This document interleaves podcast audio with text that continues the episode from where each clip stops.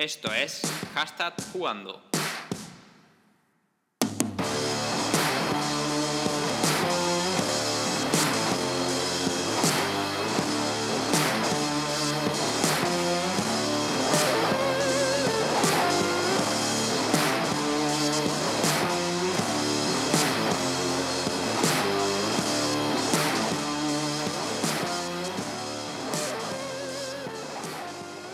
Muy buenas a todos, a todas y a todes. Esto es Hashtag Jugando y un- una semana nueva trae un nuevo podcast de nuestra parte. Queremos empezar agradeciendo a todos los que habéis escuchado el anterior y los anteriores. Sentimos el calor y nos anima a estar aquí grabando un nuevo episodio. Hoy estoy contento porque en vez de tres somos cuatro y vamos creciendo, así que tendremos opiniones más diversas y además decepción para algunos, pero no tendremos a Corneo cortándonos constantemente durante esta emisión. Así que a lo mejor el resto tiene más ocasión de hablar. Te queremos, Corneo.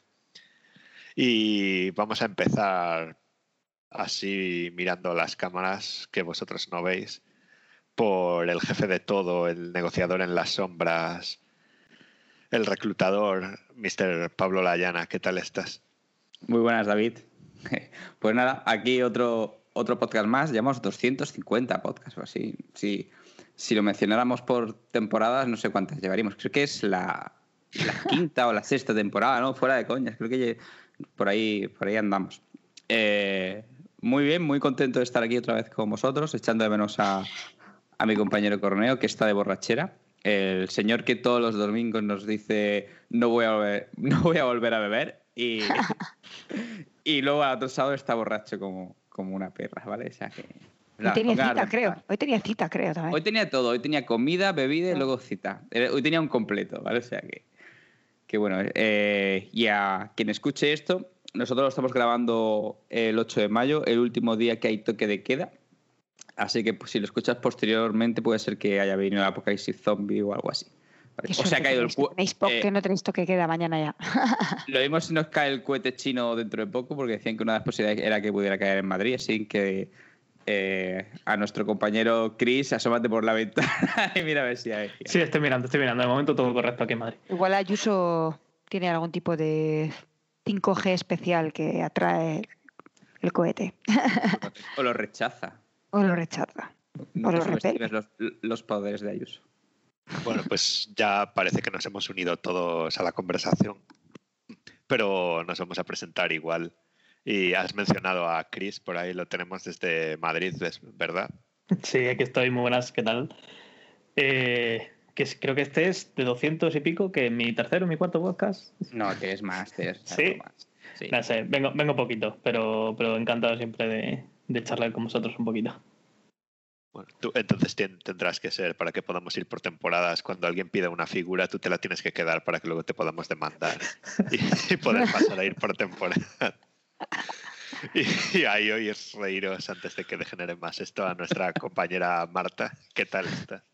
Hola, yo también llevo cuatro podcasts igual o así, pero aquí ando uniéndome cada vez más cuando puedo. Pero bien, contenta de estar aquí. Desde Versalles, donde no nos quitan todavía el toque de queda, pero bueno, es la vida. Pronto, pronto. Nos lo quitarán. ¿Qué tal estáis vosotros? Bien, aquí yo en la misma zona, o sea que aquí seguimos a las 7 con toque de queda y sin tampoco muchas actividades porque la mayoría de cosas siguen cerradas hasta creo que faltan dos semanas para que abran los bares, las terrazas y demás, o sea que igual ahí podemos empezar a vivir un poco. Solo las terrazas, pero sí, Sí, pero bueno, ya es algo, porque Es ahora algo, para beber algo en la calle te lo tienes que llevar tú. efectivamente. Pero si no, por lo demás, bien. Hemos estado jugando a cosas y así que os lo contaremos ahora en la sección de noticias. Y aparte de eso, haciendo nuestro contenido habitual, el jueves empezamos un nuevo progr- programa que a lo mejor puede aprovechar aquí para meter una cuñita a Pablo. Pues sí, todos los jueves a partir de las nueve y media vamos a tener un programa de actualidad sobre videojuegos, pero vamos a meter esas noticias que a lo mejor no tienen cabida en, en- en la actualidad pura y dura, más temas a lo mejor que se tocan solo de pasada, pero que creemos que son también interesantes y, y un poquito de off topic que siempre viene bien, porque como no metemos nunca off topic en los podcasts, gracias a Dios, pues un programa en el cual podamos meter off topic. Y Sí, sí. también voy a decir una cosa. Es normal que es, tanto Chris como Marta estén menos podcast porque es que nosotros llevamos ya cinco años y ellos llevan, Marta lleva meses y Chris lleva un añito como mucho, más o menos. Sí. Aprox, sí. Aprox. O sea que tampoco, no es que os vetemos, ¿vale? Es que por, tem- por temporalidad no habéis podido estar más, ¿vale? No, no, es que vamos, vamos poquito a poco, nos vamos metiendo en la sombra y vamos sacando un poquito. Yo para gano, aquí. yo si gano una figura en un sorteo me parece bien. es broma. Pero la clave no es ganarla. Igual alguien tiene que venderle drogas a un cartel mexicano en el proceso para que podamos hacer esas. Pero bueno, que nos liamos. Vamos a pasar. Ya presentados todos, creo que podemos ir a la sección de noticias, que esta semana tenemos un poco más de vidilla que la semana anterior, yo creo. Y estábamos comentando juegos a los que hemos jugado, así que podemos ir por ahí para ir a o el melón de esta semana. Y hay varios juegos que han salido últimamente y igual podemos empezar, no es el orden de la escaleta, pero por el que ya había salido la semana anterior, que es el Returnal, y tenemos a nuestra compañera Marta aventurándose por el espacio. Sí, podemos hablar un poquito de Returnal.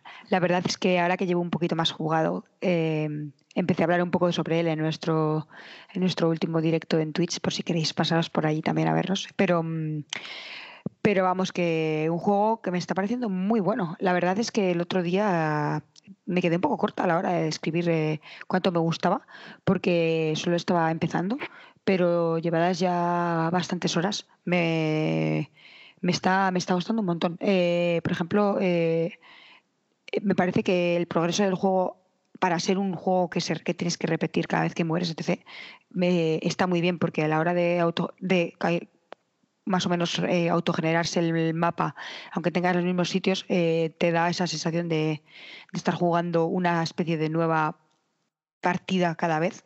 Luego, obviamente, hay cosas en las que coinciden para que no te pierdas del todo, para que sepas dónde hay una- unas puertas específicas, por ejemplo, puertas de boss o cosas así. Y bueno, justo le estuve escribiendo a mi compañero David eh, ayer por la noche porque, porque cada vez que juego me recuerda también a, aparte de que sea roguelike, me recuerda un poco en peleas a, a los Souls, porque, porque ya estuve pegándome con un, con un boss en esto que, que, que, gana- que ganas, entre comillas, y, y de repente estás como, "Ué", ahí medio gritando casi, y de repente se levanta otra vez y es como, y me cagué en todo, porque ya sabía que iba a morir como una perra. No, en serio, el juego es muy, muy divertido. La, eh, la gente que no le guste este, eh, este tipo de juegos de, de roguelike puede que, ya dije la semana pasada también en, en stream, que, que puede que igual no le, no le, que se aburra a la hora de repetir. Pero como está muy bien repartido el hecho de que te encuentres diferentes pistas de lo que te está pasando y diferentes objetos cada vez que haces un nuevo run, eh, le da como siempre un aspecto nuevo. Porque cada dos runs o así te salen alguna cosa que te va a venir súper bien y que te va a hacer descubrir nuevas cosas también. Y eso ayuda a que, el juego esté muy fresco. Luego algo que comentamos también que quería volver a hacer un poco hincapié en ello es la parte de que lo único que me falla del juego es la parte de que, de que los runs, cada vez que, vuelves la vida y vuelves a intentar pasarte el juego o ver qué pasa, eh, el juego te puede durar bastante. Y entonces me parece un poco duro que, que no puedas guardar el juego, simplemente se autoguarde básicamente cuando mueres o cuando apagas la consola y si apagas la consola vuelves a empezar desde, desde donde estás, que es un accidente, empiezas en un accidente, ¿vale? Entonces esa parte creo que tienen que de verdad arreglarla porque pues eran ayer las once y media, empecé un nuevo run, estaba hablando con David un poco por el canal de voz de la Play y, me dice David, bueno, me voy a dormir, que, llevo ya un, rato, han pasado 45 minutos y dije, pues sí, yo voy a continuar, que, segura, que seguro que me matan enseguida y de repente me planteé ahí que eran la una y todavía no había muerto, entonces es como, no te, de- no te deja tener, o sea, básicamente tienes que casi, casi planear cuándo jugar. Y eso me parece un poco un poco difícil para, para depende de quién, porque tú, por ejemplo, igual tienes dos horas para jugar y quieres jugar, pero igual con esas dos horas tampoco te sirve. Pero bueno, supongo que el Slim Mode de la Play puede ayudar para ello, pero no me parece que es algo que no se puede implementar en el juego. Así que yo estoy esperando que, que traigan algo parecido. Pero recomiendo mucho el juego, recomiendo mucho eh, ver qué pasa y descubriendo la, la pequeña historia que tiene detrás y, y disfrutarlo poco a poco, porque al principio, pues eso, no sabes muy bien qué está pasando y poco a poco vas enterándote. Así que si tenéis la oportunidad y queréis jugarlo, os gustan los roguelike o os apetece aventuraros con un, un primer roguelike, este que es tipo shooter, puede que, puede que os guste. Sí, lo de las partidas guardadas creo que lo comentamos la semana pasada, Mm. que los desarrolladores habían, habían dicho que tomaban nota y que iban a trabajar en ello, en plan que les parecía buena idea, parece. Espero que sí. Y lo que sí que hay que comentar de esta semana es que en algún momento sacaron un parche teóricamente arreglando cosas, pero rompieron muchas más de las que arreglaron. Yo nunca sé, que, nunca supe eh, a la hora de jugar qué es lo que actualizaron sin leer las notas del parche. Yo No, no tampoco, yo he visto todo el lío y luego he visto que sí que han- han sacado un parche que se supone que arregla la mayoría de cosas que se rompieron, así que por ahí está todo bien. Mm. Y ya que estamos de avisos, parece ser que para los que tengáis el último Forza Horizon, parece que ha salido un parche que también ha roto el juego y que Microsoft te recomienda no descargarte y si lo tienes, descargarte una versión anterior, aunque haya gente alarmista en Twitter y YouTube que no hable de ese parche, que sepáis que ha existido, así que tened cuidado. Vale, Sí, pero buen se ha solucionado ya, me parece. Sí. Me parece lo de lo del parche. O sea, han tardado, creo que son 48 horas en arreglarlo. Pero bueno, te puedes fastidiar una partida que tengas. Con lo del return, Sí. yo lo he visto, me parece muy interesante. No lo he jugado porque no, no tengo PlayStation 5, pero sí me gustaría hacer un comentario con el tema de eh, del tema de guardado y demás, que a lo mejor eh, Cristian me, me puede guiar más ya que él está más acostumbrado. Si os imagináis que en el Bind, el Bind of Isaac hubiese punto de guardado, rompes Igual el le juego. quita. Pero ¿cuánto de largo se te puede hacer el, el Binding of Isaac? eh? Ya. Mira, yo, yo que llevo, perdonad, eh, más de mil horas, eh, una run normal eh, puede ser fácil una hora. Vale, Pero, pero es- sí, ok. pero si tú sales de la run, la run se te queda guardada en el punto donde estés. Eso, eso es lo que yo pido. Claro, eso es lo que No. le falta al Returnal. No necesito que guardes cada puerta o que guardes cada boss, porque entonces sí que empieza a ser un poco tricky, pero sí que necesito que si me quiero ir a la cama, me pueda ir a la cama. No dejarlo ahí en sleep mode. Me parece un poco duro. Plan, es un ejemplo, pero que te puede surgir cualquier cosa. No sé. Y además ni, ni siquiera es técnicamente trampa, porque eh, sigues en el mismo run cuando vuelves a encenderlo, ¿sabes? O, o, o si te has salido de la partida, lo cual vería técnicamente bien, porque no es que te dé eso te puede hacer hacer trampas. Simplemente, si tú quieres parar, pues que te puedas parar sin necesidad de poner la consola en stand-by. No sé, es un poco raro. No sé, yo creo que además es que se puede hacer largo. Yo creo que luego cuando avances más el run lo vas a hacer súper fácil, porque por ejemplo, pues eso, te van cayendo objetos en, mm, que te van a ir ayudando. Entonces vas a ir más rápido. Y luego el, el juego tiene de por sí ya una opción de correr mucho desde el principio. No es ningún spoiler. Y, y supongo que en algún momento determinado es que pasarás millas de muchas cosas y irás directamente a saco. Pero bueno, para los primerizos como yo, en plan que llevamos, eh, pues no sé, cuánto, cuán- que- no sé cuánto dura el juego, creo que tengo he entendido que la gente se lo suele pasar a unas 16, 17 horas. Yo llevo más o menos la mitad de eso y, y no tengo ni idea de, de- de eso, de cuánto me va a llevar una partida cuando empiezo. Puede llevarme media hora, puede llevarme una hora y media, porque voy investigando y voy mirando a ver si encuentro cosas. Pero bueno, eso. ¿Tú has Para jugado mí- antes? Perdón, perdón, David.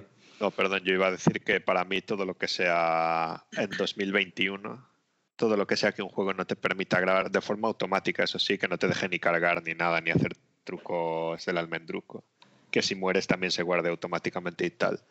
Todo lo que sea para mí más de 15 minutos sin que se pueda guardar el progreso es ir un poco contra el usuario.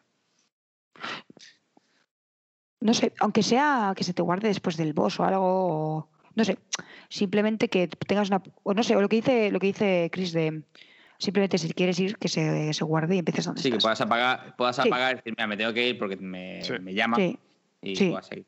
y Eh, luego ¿te ves seguir. Sí, había jugado, por ejemplo, a Death Cells, a Death Cells, perdón, y lo disfruté un montón.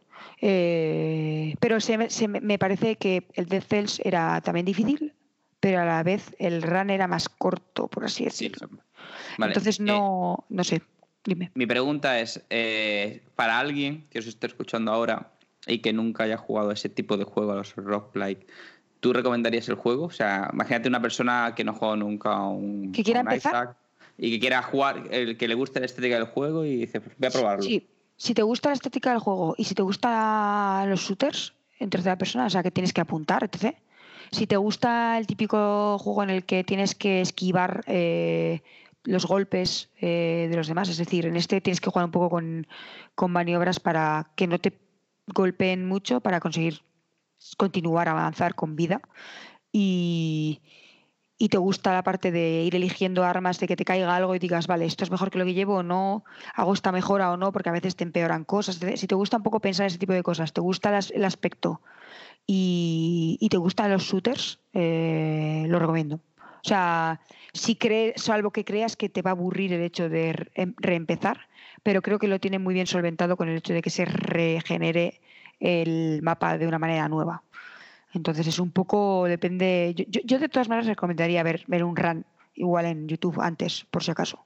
Porque puede, puede salirte un poco rana. O sea, puede que alguien a las 6 horas o a las 7 se aburra. No lo sé. Depende. Si nunca han jugado de este estilo. Pero vamos, yo lo recomendaría como primer roguelike sin problema. Porque creo que ese tipo shooter eh, y se parece más igual a otro estilo de juego. De ver tu personaje de tercera persona, poder moverte, esquivar, eh, disparar creo que puede ser más similar a otras cosas que igual estén acostumbrados si no ha jugado nunca uno de estos. Vale. Y ya para acabar con, este juego, yo creo que eh, si no quieres ver un rank y quieres saber si te gusta, te ves la película esta de Tom Cruise, la de Al filo del mañana, te ves la de Vive, muere y, repite, creo que era que está basada en un manga. Y si te gusta esa película, a lo mejor te gusta Seguro que te gusta el juego. Y si os interesa el manga que está diciendo Pablo, es Al Unity Skill, que lo tengo yo aquí. Son dos partes, está genial. Muy, está, es brutal ese manga. Eso y hace, hace un tiempo a, través de una plataforma online y mola mucho. Qué guay. Bueno, pues tras este especial de Returnal podemos pasar a una mención rápida, un añadido al Game Pass de esta semana que es el Dragon Quest Builders 2 que hemos probado tanto nuestro compañero Corneo, al que mencionamos antes, como yo. Y nuestro análisis profesional de este hashtag jugando es que los dos lo desinstalamos a los 10 minutos de juego. Porque nos prometieron un Minecraft y lo que hacen es que es muy Dragon Quest y te empiezan a dar la chapa. Y yo lo desinstalé cuando después de 10 minutos llego a un sitio y me dicen, hey, pero habla con estos cuatro personajes que están ahí enfrente uno por uno para que te puedan contar a lo mejor algún detalle de tales como, adiós, mi vida es más valiosa que todo esto. Así que eso, si os gusta mucho las conversaciones y los RPGs al estilo Dragon Quest muy profundo, a mí que conste que el juego de base me está gustando, pero no era lo que me esperaba darle, si no, si esperáis un Minecraft, no perdáis vuestro tiempo y da a jugar al Minecraft. A ver, yo jugué en Switch al, primero creo que era, o al segundo, que, había una demo, creo que sigue estando, y es un juego eh, si te gusta Dragon Quest y te gusta el crafteo de Minecraft, pero light, pues los fusionas los dos y tienes un juego bueno, que va a echar el rato un par de horitas. Eh, está, está bien. Tampoco es el juego de la vida. O sea, por el, por el Game Pass, no pagáis 60 euros por él, pero por el Game Pass está bien. Sí. Sí, es de esos que pruebas, es lo bueno del Game Pass. Que por cierto, gracias por meter el FIFA 21 a falta de dos jornadas para que se acabe la liga el valor está ahí, al, a tope. Muchas gracias a, tanto a EA como a Microsoft. Y después de esa nota un tanto ácida, podemos pasar al, al, juego gordo, ¿no? El que salió ayer y del que llevamos hablando en programas varios, que es Resident Evil Village. Eh, David, David, ¿me dejas que meta una, una cuñita eh, mala a Microsoft? Que ya que no está Corneo para defenderla, vamos a meter. Eh, creo que esta semana, esta semana que se han cumplido 600 días, creo que era, eh, sin que haya ningún triple A de Microsoft eh, lanzado. Y de hecho esta semana han salido unas declaraciones bajando las expectativas para el Halo Infinite diciendo que la gente que no se flipe esperando un juego maravilloso y perfecto. No, bueno, eso lo se ha desmentido y se está una nota interna de, Microsoft sacada de contexto, cogiendo cosas, eh, parte, pero lo que sí que podemos decir contra, constructado y demás es que son 600 días de que no hay un triple A. O sea, no por parte de Microsoft no ha sacado ni un juego que digamos que es un triple A a, la venta. ¿eh? Entonces, eh, mucho Game Pass, mucho Serie X, mucho la cosa más potente de la historia. Y luego, ¿dónde están los juegos AAA? Porque. Ese es el problema de, del Game Pass, en mi opinión. Y, bueno. y no vamos a no vamos a entrar mucho, solo quería meter la pullita y que esté la y que esté la noticia, porque no, tampoco la, la verás esa noticia en ninguna de las redes de la prensa. O sea, son 600 días que ha hecho esta semana.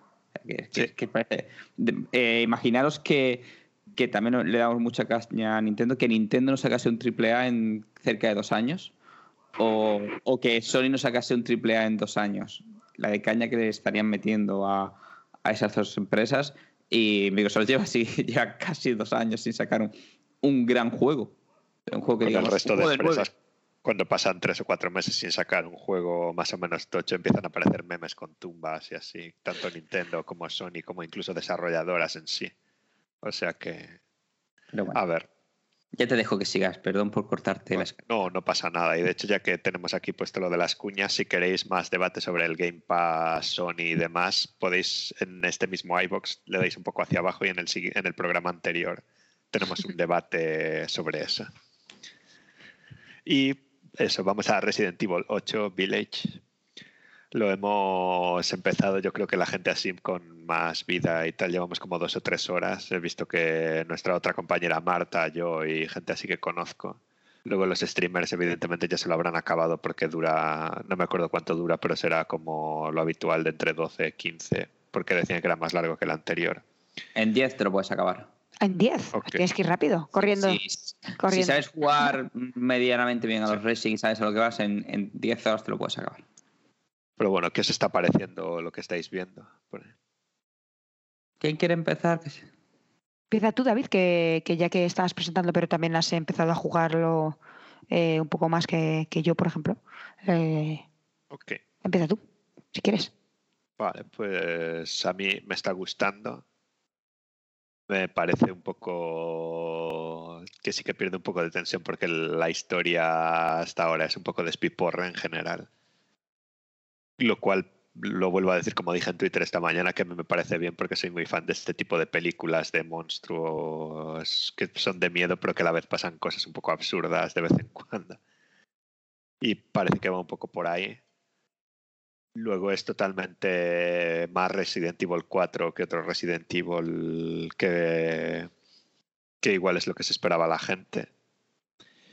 Y por lo demás, para mí la principal bajada de tensión de las dos horas y pico que llevo es que una de esas dos horas ya la he jugado en las demos. Bueno, claro, pero eso no es culpa del juego. No, o sea, Es no es un punto flojo del juego, pero no sé, a mí sí que me parece un poco raro que te den una hora de las dos primeras Sí. para jugar y porque lo que solían hacer en la generación de 360, al menos en mi experiencia, que era cuando había más demos, porque luego las han ido quitando, es que te ponían igual los primeros 20 minutos de juego y eso te afectaba menos. claro. Pero no sé que, por ejemplo, cuando llegues al castillo ya, ya sepas más o menos lo que va a pasar, que es lo de la demo esta del castillo. Es Ujú. o sea, sigues una ruta diferente, no es exactamente lo de la demo que se agradece, pero al menos al principio. Pero sí que luego está el recorrido de las dos hermanas estas que se ven en la demo, está ahí y, y pierde un poco ese efecto. Por lo demás, sí que me está gustando tal, me están gustando los personajes. Bueno, algunos más que otros, porque de los malos hay algún personaje un tanto sospechoso, del que aún no he visto mucho, pero bueno. Porque hay una escena como en el 7 de estas, cuando estabas en el 7 cenando en la mesa con ellos. Bueno, tú no cenabas tanto, pero ya me entendéis. Sí. También hay una que estás ahí y ves a todos los personajes, que creo que de hecho estaba en el tráiler, si, si no me equivoco ahora mismo. Y luego lo que he ido combinando es eso, algunas fases un poco más de acción, de correr y esquivar cosas con algún puzzle y ahora que he avanzado un poco más he pasado una sección bastante larga a lo 4 de dispararle a cosas. Y el principal punto flojo que he visto es que hay una parte que yo estoy muy en contra de ese tipo de cosas que en la que tienes que morir a propósito y que me dejé un montón de balas y de y un par de, de no se llaman pociones, pero bueno, como se llamen en este. ¿Seguro que tienes que morir o es porque la mayoría muere? ¿Lo buscaste después? o Es que yo lo vi en, en el stream de, de nuestro compañero Corneo, pero no sabía si te tenían que atrapar, morir eh, intended o si habría alguna, algún modo de que te fueras de ahí. Pero Yo la mayoría que te tienen que atrapar, pero no lo sé. Lo, lo buscaré a ver, pero o sea, no pasó nada, intenté escapar, no había ningún sitio por donde irse y cuando me bajó la vida tal se activó la escena. Igual es un contador como en, al principio del Resident 4 que también pasa eso, que salen como 40 zombies y puedes estar corriendo en círculos alrededor de una casa hasta que tocan las campanas y se van. Pues A lo mejor es eso, pero no sé. Pero eso me parece que está bien, bien diseñado el mundo en sí. Te cuenta una historia y creo que sí que va creando tensión, aunque tiene más partes de le disparo a bichos cualquiera que van saliendo de por ahí que el anterior, que sí que era mucho más sorpresa y más escaso todo. ¿Qué te parece? ¿Tú qué opinión tienes de, del juego en cuanto al tipo de enemigos que te estás encontrando? Porque yo, he visto que la gente se está quejando un poco de que, eh, que hubiese un poco de todo, que fuese un poco casaputas, por así decirlo, en que no era zombies ya, que era rollo que si hombres lobo, que si vampiresas, que si no sé qué, que ya un poco quedaba igual lo que te pusieran. Entonces, ¿tú qué opinas de eso? ¿Te, te molesta como a la hora de, te afecta en el gameplay? ¿O mm, crees que se les ha ido un poco de las manos? ¿O crees que que no, no tiene por qué influir, que luego obviamente depende de lo que pase en la, en la historia. No sé si he jugado lo, lo suficiente para tener una opinión formada de eso. De momento no me han cansado. Pero sí que es cierto que los enemigos que te vas encontrando en el castillo, más allá de Nuestra Señora Ayuso y sus hijas, sí que son un poco el mismo siempre. Tienen dos tipos de armas de momento, pero es el mismo bicho este de la toga que salía en la demo. Y lo que cambia es que salen o uno o siete más o menos a la vez. Y antes estaban los hombres lobo, pero los hombres lobo también es un poco script. ¿no? En plan que puedes pegarte con ellos, pero está un poco más scriptado todo, no es tan enemigo. Pero de momento yo veo variedad. Si luego todo el castillo son los señores de la toga y la espada, esto se, supongo que será más coñazo. No, yo creo que la gente no se quejaba de la variedad, se quejaba de, de- del hecho de que de salir tanto de los zombies, ¿sabes? En plan Sí. de como no sé, eso es lo que yo he visto por ahí, como, joder, pero esto no iba de zombies, eh, veía en Twitter, ¿no? Esto, ¿qué ha pasado con un juego simple de zombies? En Pero plan en el de- 7, en el 7 ya no hay zombies. o sea, el- Ya. o sea, es que es que quien se queje de, de que en el Resident Evil no hay zombies es que no ha jugado el Resident Evil desde Resident Puede Evil ser. 3. Puede ser. Eh, en el o que, sí, o programa que tampoco le gustaba. que puede ser. el programa, el programa sin nombre ya lo, lo explicamos. eh, en Resident Evil, Umbrella lo que busca es hacer armas biológicas, no busca hacer zombies. De hecho, los zombies son armas defectuosas, son experimentos que han salido mal y que se aprovechan para, digamos, que hacer una primera incursión de campo porque son masivos y son fáciles de crear. Eh, a mí lo que, por lo que he visto de, de este Resident, es que es bastante inferior ah, con respecto a, al 7 en cuanto a juego como Resident de, de juego de terror. Como juego creo que es un juego que es bastante divertido, que es variado, que recurre a la acción, que está desquiciado, pero es bastante menos ambicioso que el Resident 7. Resident 7 fue un, un Resident que revolucionó, nos metió en un juego de Resident Evil la vista en primera persona, que, que metió enemigos nuevos, una forma diferente de hacer terror a lo que estábamos acostumbrados, donde introdujo un personaje nuevo, Ethan Winter, con un trasfondo y una historia, va a buscar a su, a su mujer desaparecida, que le ha una carta o un email después de dos años desaparecida, un tío que no sabe nada, y digamos que va aprendiendo durante todo el 7 a desarrollarse, a defenderse y a ser una especie de guerrero. Eh, pero en, en el 8, por lo que he visto, es Capcom ha sido mucho menos ambiciosa en el tema de que, eh, vale, el- son escenarios mucho más grandes, el tema de la aldea, de las Dimitrescu y de sus hijas, pero eh, esa, ese trasfondo que tenía Ethan y ese personaje que lo hacía interesante lo desmonta en los primeros 10 minutos del juego, porque es un tío que, que al principio pasa una cosa que es mm, muy relevante, que es- el leitmotiv de todo el juego, y no se queda casi en shock, se queda un poco en shock, pero ya está. Y luego muere un personaje random y está mucho más afectado. O sea que entonces lo veo eh, muy desfigurado al personaje principal. Eso me saca a mí más del juego que, que sean zombies o sean hombres lobo. Vale. O, por ejemplo, también dicen al principio del juego, nada más empezar, que ha recibido entrenamiento militar durante meses y sigue siendo un pelele que no es capaz de salvar a nadie, casi disparar.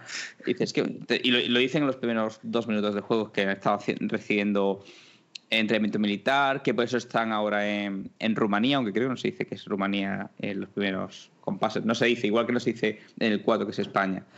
Entonces, a mí lo que me saca un poco más del juego es que creo que el 7 era mucho más ambicioso y este es como un menos ambicioso, más continuista. Eso igual es más continuación, eso es un poco. Vamos a seguir la historia, ¿no? No sé. Yo no juego al 7, pero pregunto.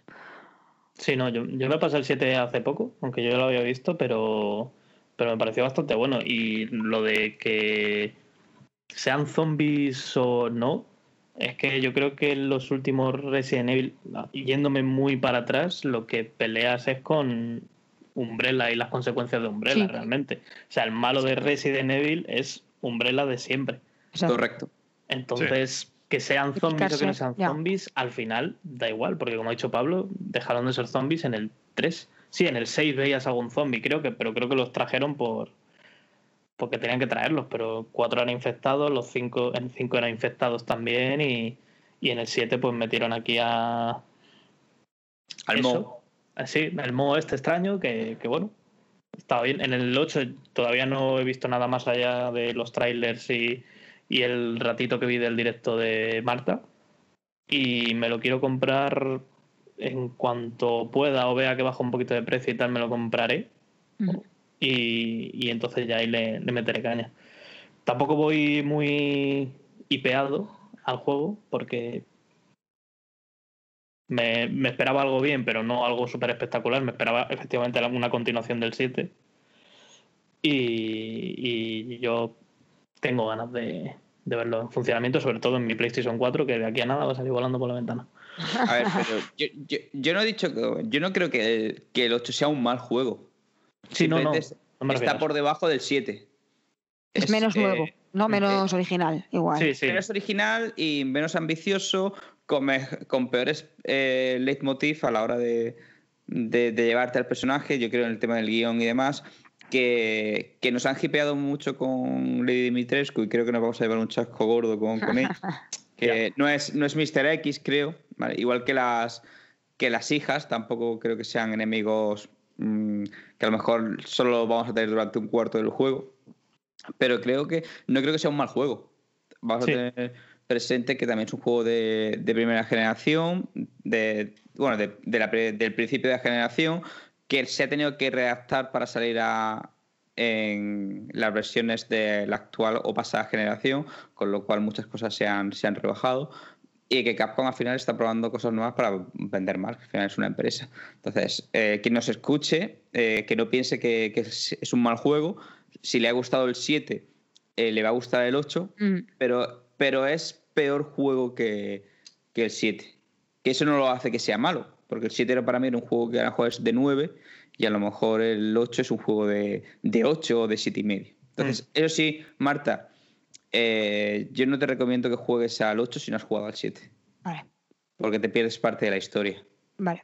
¿vale? Sí, además Aunque es el mismo protagonista, ¿no? Y vas con la Te lo resumen al principio, pero no es lo mismo, como decía Samantha Villar, no es lo mismo verlo que vivirlo. O sea que. Ya, exacto. Así que- Ok, está bien saberlo. Además, seguro que encuentro alguna oferta de con el 7 por ahí. para Sí, de hecho, hace poco en la Play estaba Bueno. a 9, a 9 euros. o Sí. algo así. 14 euros lo lo, lo tengo yo en disco, pero de todas formas creo que está en la PS Plus Collection esta. ¿Ah, sí? Creo que, Ah, lo, creo que lo tienes ahí, juraría. Lo voy a mirar entonces. Claro. Bueno, de momento tengo con el retornar para un De rato. hecho, pero si quieres te dejo, la- te dejo las gafas de VR y lo juegas con eso también. No, gracias, gracias. Quiero dormir. Eso sí, el 7, eh, yo vuelvo a insistir, que por eso siempre hago hincapié. El 7 tiene la mejor primera hora de un juego de terror que creo que se ha hecho nunca. Ah, pues muy bien. Eso me interesa. Sí, sí, la- es la primera mejor, la primera hora de, de terror, de un juego de terror, eh, creo que el 7. Y con el tema de las demos, una de las cosas que por, por las que yo afirmo de que eh, Capcom tiene menos ambición, Capcom creó la, una demo específica para el 7 que no influía en la historia, pero sí influía en la historia. Y era una demo que era súper rejugable. Es una demo que no te revelaba nada de la historia, no te spoileaba nada, no, como decía David, eh, que se ha perdido una hora de juego por jugar a la demo, pero te enseñaba todas las mecánicas y todo lo que, Sí. eh, lo que podías hacer. Y aquí Capcom ha dicho, te cojo una parte del juego, te la meto y ya está. Sí, es más fácil de hacer este tipo de demo. De coger simplemente y pam. Que Y- crear una demo específica sola que luego, no sé, que es luego te- que sea algo nuevo. O sea, Mira, te, les cuesta te menos. propongo una cosa, eh, Marta. Bájate la demo. No sé, si, no sé si está para la Play 5, creo que sí, la porque es compatible. Bájate la demo de- del Resident 7 y Vale. juega, y, juega, y juega la demo. Es, en 20 minutos lo has hecho. Vale. Yo estuve Mire- días y días mirando para qué cojones valía el dedo. Solo lo dejo ahí. Y, y la demo tiene, tiene un final secreto, que eso no lo sabe casi, bueno, muy poca gente lo ha hecho, que es, hay siete fantasmas en el juego que, no que tienes que hacer ciertas acciones y se te van abriendo puertas y creo que lo ha hecho solamente un 30 o un 40% de, Vale. De Los usuarios. jugadores. O Vale. sea, mírate la demo, o sea, de- del 7. Mola. Y os dejo seguir.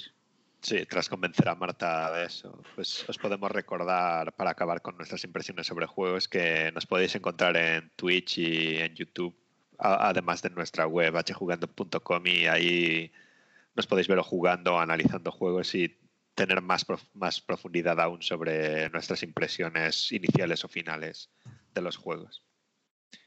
Y con esto podemos pasar a la siguiente noticia, que es algo que comentamos un poco el jueves también, un poco bastante, que es que siguen los rumores sobre una posible serie de Bloodborne en HBO. ¿Qué os parece? Yo la verdad es que no diría que no. Yo lo he estado leyendo antes y, y me da mucha curiosidad porque me gusta mucho el ambiente que tiene Bloodborne ahí oscuro y sangriento y tal. Y por lo menos la oportunidad de verlo sí que sí que lo voy- le voy a dar. He leído que sería una temporadilla de ocho capítulos o algo así. Y que en teoría son, no sé si lo he entendido bien, pero son los mismos que van a hacer la serie de The Last of Us o simplemente se refiere a que va a estar en la misma plataforma de The Last of Us. Eso no me ha quedado bastante claro, pero me parece curioso. Sí, el jueves lo que debatíamos era cómo podía funcionar un poco el enfoque, porque centrarse en el personaje principal, como son personajes un poco sin rostro, los de los juegos de FromSoft, es más complicado, así que pensábamos posibles historias como la del padre Gascoigne o las de la clínica y así, que sí Mm. que podrían dar para una serie. Sí, si de la verdad se, re- se respeta el ambiente, el gore y tal, puede ser interesante, porque hay bastante lore por detrás en ese juego. Mm. Y además, Sí. no sé si lo sabéis, pero hay ahora mismo cuatro cómics, creo que son, tengo yo aquí Sí. los cuatro, que son de la serie, o sea que igual pueden tirar un poco por ese rollo también. Pues también, sí. A ver. Hombre, yo ¿Queréis creo que, que pueden, pueden enganchar bastante gente y, y- Sí. Y el tema de, de expandir el lore y demás eh, creo que es interesante. De hecho, eh, Epic le ha hecho una oferta, creo que es de 200 millones de dólares o así, a, a Sony de que todos sus exclusivos, si los va a sacar en PC, que los saquen en exclusiva en la Epic Game Store. Eh, Interesante. estaba un poco, eh, se- se estaba leyendo por ahí que es un rumor. Y yo creo que, que Sony se ha dado cuenta desde hace algún tiempo que solo vendiendo eh, juegos de sus IP que está perdiendo dinero. Y por eso yo creo que quiere expandir un poco el, digamos, todo el, el modelo de negocio. Y creo que se entiende lo de perder dinero es que puedes ganar más. No que no ganes dinero ya. con la. No, no, que no claro. ganes- sino que Está puede claro. ganar más. Entonces dices, si tengo. eh, Una prueba es eh, de Pokémon Company. O sea, a, a día de hoy los juegos de Pokémon solo dan un 25% de todo el dinero que genera de, de Pokémon Company. Pues imaginaros Claro. a Sony haciendo eh, de todas sus IPs eh, series, películas, Claro, merchandising. claro. Y por ahí van. Yo creo que, que la prueba la tenemos, por ejemplo, con Castlevania, que era una franquicia que, aunque tiene seguidores, tampoco es una franquicia AAA. Y en cambio, en Netflix eh, tiene una legión de seguidores que Konami ni se lo esperaba. Que por cierto, ahora Sí, sí. el jueves creo que se estrena la nueva temporada, el jueves de la semana que viene. Cierto. Muy recomendable también. Sí. Así que, que bueno, que yo creo que, que va a salir, que cuando el río suena agua llega. Y que la veremos. Sí, Y que como decíamos el jueves, esperemos que esté acompañado del Bloodborne Remaster a 4K 120 FPS para PC y Play 5 y si lo sacan para Xbox, pues que lo saquen. Mejor para No, todos. ese, ese juego no sale para Xbox porque Hombre, está. lo, lo sé, lo sé. Era un A ver, deseo. ahí sí que tendrían un, un tirón bueno de compras si lo sacaran, aunque, aunque sea mm, con muchos más años después en, PC. Porque yo sí que lo dejaría la exclusividad durante más tiempo en PlayStation, aunque, aunque pierda el número de ventas de juego, gana luego igual el número de ventas de consolas, etc. No sé, habría que mirarlo, pero, pero por ejemplo, si de repente sacas ahora eso y lo sacas en PC, podría, podría irte bien, porque ya te has ganado a tu público de Bloodborne en la Play y ahora te puedes ir a por ello en más sitios. Pero bueno, yo la serie, bienvenida sea. A mí Bloodborne me parece que podrías tirar por cualquier lado porque, porque eso, te, cuen- te narran o bueno, vives tu experiencia, eh, la experiencia es eh, específica eh, y depende cómo, la, cómo lo vivas, puede que, ciert- que hables con ciertas personas que están en las ventanas de, la, de la aldea o no, etc pero luego por ahí puedes crear lo que sea en ese universo. O sea, yo creo que puedes crear un poco de todo.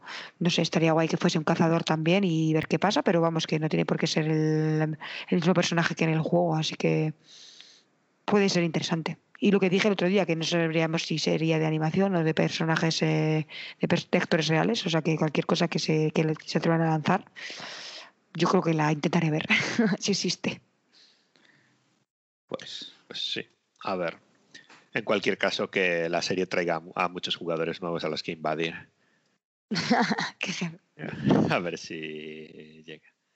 Y hablado de esto, podemos dar el salto a la sección Nintendo de las noticias, que es lo que nos queda. Y empezamos un poco con celebración porque la Switch ha llegado a los 85 millones de unidades vendidas, que es un numerazo. Y, y ha vendido 25 millones durante la pandemia, que como bien sabemos para los videojuegos ha sido como una segunda juventud. Porque ha habido mucha gente que se ha tenido que quedar en casa y ha vuelto, más allá de los que ya jugásemos antes. Cierto. Es un Pues nada. numerazo. Es un numerazo lo- la venta de Switch. Porque es, es increíble. Y 25 millones en, la- en pandemia es una un pasada. año. Es una Sí, un pasada. Sí. No, no me, sor- no me sorprende porque la consola No. es increíble. O sea, es que la- la- es para, una brutalidad. para, para mí es de mis consolas favoritas de, de, vamos, de los últimos tiempos. O sea, el- la comodidad, la, cómo se enciende de rápido, los juegos que tiene, que tiene juegos bastante guays y tal. Sí. Para mí me parece, vamos, consola. Y el hecho de que puedas usarla como consola de mesa, como consola de, de viaje o de donde quieras, o de consola de retrete, llámalo como lo queráis, pero vamos, Sí, que te sí. la puedes llevar a cualquier lado. Eh, a mí, por ejemplo, yo tengo momentos en que la paro, que paro de jugar, porque tengo, soy muy jugadora de Play, pero es que en cuanto muevo, me muevo de mi casa, si, si viajo, es que me la llevo y empiezo a jugar otra vez. Entonces me engancho otra vez a algún juego y luego la, la, la paliza que se han pegado y la pecha que se han pegado en trabajar de, y en traer indies y juegos y juegos esta vez, la verdad es que se ve que están mucho más eh, eh, trabajando con, con todos los estudios y eso, eso merece la pena, la verdad. Merece la pena. Es una consola que merece mucha pena. A ver, con, con respecto a los 85 millones de Switch vendidas, eh, hoy ha salido la, noticia también de que Nintendo tiene ahorrados en su cuenta, en cash, ¿vale? no en inversión, un trillón de yenes. O sea, un trillón de yenes ahorrados, sin tocar, sin hablar de beneficios o capital movible o de capital apalancado o de inversiones, solamente ganado de ahorrado, o sea, eh, tiene un trillón que dice que no van a invertir sino solamente en tecnología nueva y demás, que eso es algo que, que ahí está, que no van a estar comprando estudios porque sí y demás. No, tiene sentido. Y es de las compañías de videojuegos que, que a día de hoy, dicho por la propia Nintendo, podría tener tres generaciones de consolas sin ganar dinero y teniendo pérdidas y no sé, y no, no cerraría, no sé. Porque es que es una barbaridad. Es que no, no he visto a, a Nintendo, eh, a- incluso con Wii y con Wii U, que fue un fracaso. eh, nunca la he visto decir vamos a cerrar o vamos, como esto sigue así, vamos a tener que, que No, no, hacernos no, third no. party. Mm, Sí, había, había una broma, creo que fue cuando iba a salir la Switch o cuando salió, que decían, en Nintendo tienen que tener una habitación donde se abra una puerta y, y dicen, a ver cuánto dinero hay, a ver, más o menos, si se puede seguir. ¿Sabes? O sea que al final, al final no estaban mal encaminados, ¿sabes? Y además, Sí, espe- es- a mí me gusta que encima también, o será porque tienen también pasta, pero vamos, que exper- experimentan mucho. O sea, al final, todo el mundo dice que son repetitivos, que a veces es verdad, pero luego también siguen experimentando con cosas y traen cosas eh, nuevas. Con lo del Labo, por ejemplo, que, que vale, que igual no les ha ido guay, pero joder, pues intentaron sacar algo ahí diferente y pues a ver qué tal va. Y luego, no sé, van, van probando cosillas. Que sí, que se quedan luego siempre con sus IPs de siempre, pues es que venden, venden, es un tipo de juego más eh, es diferente, un poco más suave, más, suave no me refiero a que no sean difíciles, ojo, ¿eh? pero sí que más suave a la hora de ligero de, digerir y de jugar y, y, joder, y yo todavía no hay Mario que haya jugado de los últimos años que diga, vaya puta mierda, esto es infumable. O sea, puede gustarte más o menos, pero joder, en plan, son, no sé, mantienen la diversión, eso es así. No sé, se lo ocurran. Sí, Excepto con el Pokémon Snap. con los exclusivos lo que veo que pero no son ellos. sa- Perdón. sacan, sacan mucho, sí, más Mario, Zelda, Pokémon, pero podrían tirar un poquito más de, de, de atrás y, Sí, eso estoy de acuerdo. y sacar algo fresco. Un F0, por favor. Que cojan, mira, el F0 que hicieron Augmented Vision, que eran, que eran Sega, que lo hicieron en GameCube, ese en HD, tal y como está, y con online. Ya está. O sea, eh, si no lo habéis visto, miraros el F0 de GameCube, que es brutal. O sea, es el mejor juego de carreras de velocidad que he jugado en años. Y brutal. O sea, eh, tiene un backlog Nintendo para sacar, pero es lo que decimos. Eh, tienen una parte que es innovar, que es el tema del labo y demás, que ha vendido entre poco y mal. Aunque yo tuve el kit inicial y es muy divertido, sobre todo de montar, sobre todo de montar más que jugar con él. Y que prueban a ver lo que pasa, o el, el juego este, los, los Maker y demás, y luego tienen sus franquicias que saben que venden sí o sí. O las franquicias que saben que eh, te van a sacar un Zelda va a vender, te va a sacar un Mario Kart va a vender, te va a sacar un, Super Mario Bros. y te, te va a vender. Que, oye, que aparte de que sea un juego de plataformas, de un Mario a otro, no, son completamente diferentes. O sea, no es copio y pego y le pongo que se llame Mario, puede llamarse Mario o llamarse Enrique el Pocero, ¿vale? O sea, que, que- quedaría igual. Al final la diversión eh, está ahí.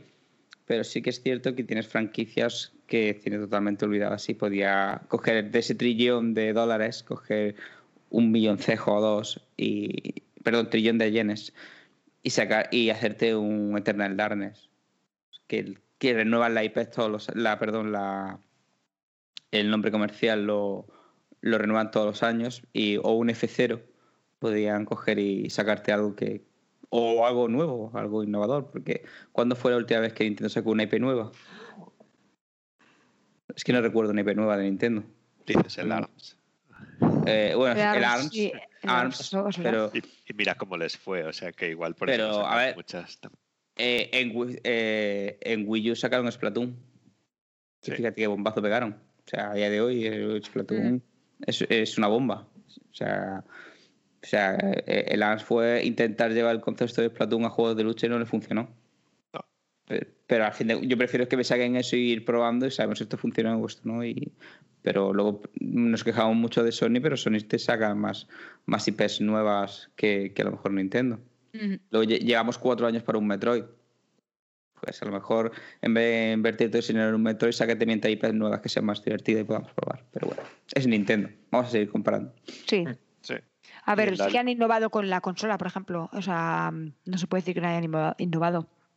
Eso fue una apuesta arriesgada, eh, pero, pero les ha ido súper bien. Y, y el hecho de. Voy a ver, necesito beber agua, perdona. Pero el hecho de que, de que puedas llevarte la portátil a cual- cualquier lado y así, sin necesidad de una portátil aparte, triunfo. Perdón. Y en la línea de la experimentación y de estos juegos y nuevas IPs, parece que van a sacar, bueno, parece no lo van a sacar un, un nuevo juego o una nueva plataforma que se llama Game Builder Garage, que parece tener como objetivo enseñar, tiene pinta de que va a un público más joven o que esté menos metido en el tema, enseñar a hacer juegos y menciona la programación, el diseño y tal. No sé si habéis visto el tráiler y si Sí. qué os parece. Eh, yo eh, os, os explico un poquillo rápido y, sí, y le deis vosotros. Ese juego nace gracias al Labo. En el Labo, en el kit inicial, había un, un- una parte de programación para que tú, junto a los mandos, porque una de las cosas que nos olvida es que los mandos de Nintendo y- o la consola en sí tiene un montón de funcionalidades que no se usan. Como tiene una, una cámara de infrarrojos, no un puerto, sino es una cámara de infrarrojos que ve en la, en la oscuridad. De hecho, en el labo puedes poner la consola con todo apagado y puedes ver en la oscuridad. o la vibración, o sea, que en HD, que según vibra a una frecuencia u otra hace que avance eh, el tanque. Y en el labo podías eh, usar todas esas funcionalidades para hacer un juego de disparos o cosas así. Entonces, ese kit que estaba en el, labo, pues lo han, lo han traspasado a, un juego para hacer una especie de Dreams eh, Made in Nintendo más, eh, eh, más barato, o sea, más fácil de utilizar y también más enfocado a, a la programación más a gente que no tiene ni idea ni nociones de, de programación. Eh, creo, y por lo que he estado leyendo, que esto es lo que usa Nintendo como base cuando quiere presentar una idea de que es un juego, porque la forma de, programar de Nintendo es primero te enseño el concepto de juego y luego ya le metemos personajes y- e historia. Y es exactamente igual lo que hizo con el Mario Maker. El Mario Maker es tal y como es el simplificado, el editor de niveles que tenían los New Super Mario Bros.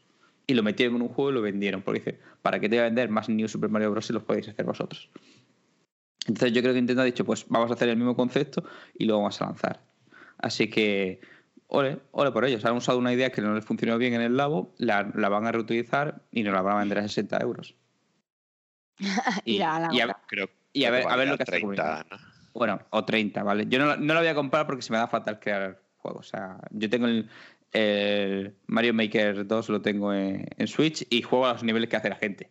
O sea, yo paso de hacer. No, no, pero eso está guay. solo Para eso merece solo para eso pena, merece la mi pena. Sí, sí, sí.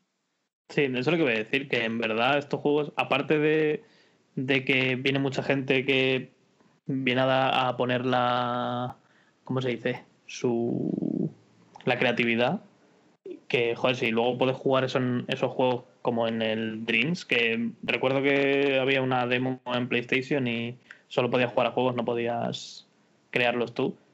Y había algunos juegos que estaban curiosos, que pueden ser desde miedo a tiros, a coches y tal. Y me parece que en este es un poco el mismo rollo, ¿no? Igual está un poco más capado que en. O, más que capado, más simple que en Dreams. Pero no sé, me gusta, me gusta este tipo de juego porque puedes dar ahí toda la rienda suelta a tu creatividad. Y aparte, mm, meterte en las cabezas enfermas del resto de la gente, que eso es siempre precioso. El tráiler va orientado a un público más, más joven, pero, mm, pero porque te enseñan como las funciones básicas. Luego eh, ves que se empieza como a extender, extender y vas a aprender muchas funciones. Entonces es un poco si no tienes mucha idea de programar y crear y te apetece ponerse a investigar un poco y luego si probablemente se puede jugar a lo que creen los demás, eso estaría guay. Porque al final eh, la idea es un poco esa, ¿no? Que si no eres el que tú creas, eh, por lo menos eh, puedes consumir el contenido creado por el resto y como hemos dicho, eso está súper bien. También desde el Little Big Planet también que lo teníamos en, Play, que se ha hecho en, el Mario, se ha hecho en muchos sitios y, y lo que triunfa es jugar los, niveles de los demás. O sea, y hay algunos muy chulos y muy difíciles también. Así que yo no, lo veo como una mala idea. Aunque sea, como dice Pablo, un poco reuso, si se lo montan bien, ¿por qué no? Sí, yo tengo curiosidad por ver cómo es exactamente. No sé si pondrán una demo o, si, o cuando se vea más contenido, pero a mí este tipo de editores y tal me suelen interesar, así que posiblemente, si, si me gusta lo que vea, posiblemente lo pille para experimentar. A ver. Y nada. Estáis en Pues- silencio, así que entiendo que no tenemos sí. más comentarios sobre las noticias.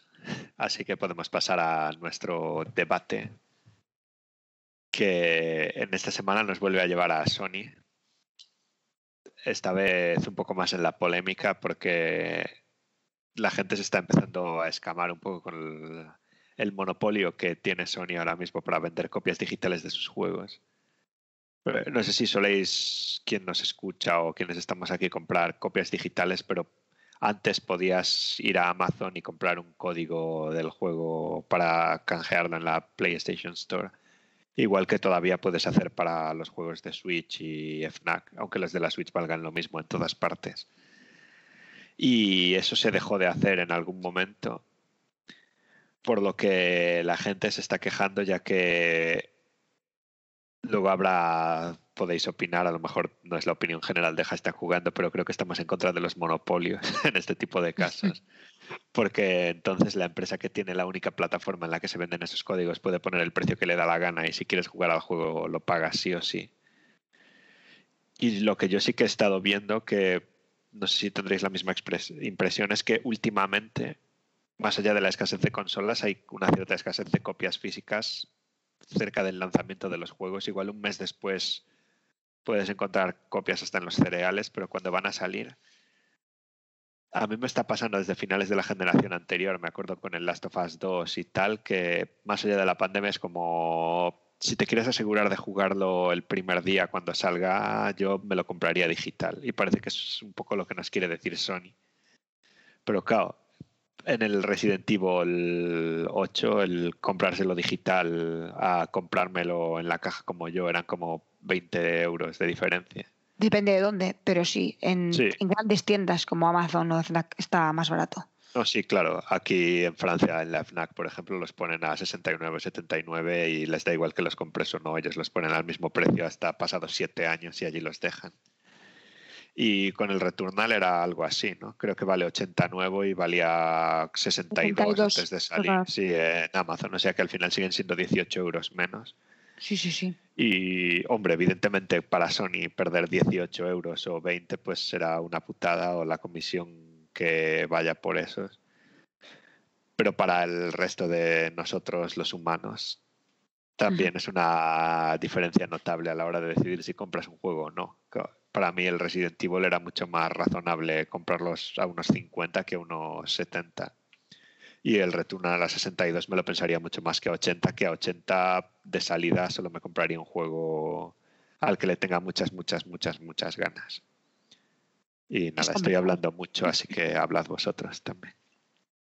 Aquí el que habla mucho soy yo siempre, sé que darle a vosotros y ya me enrollo luego.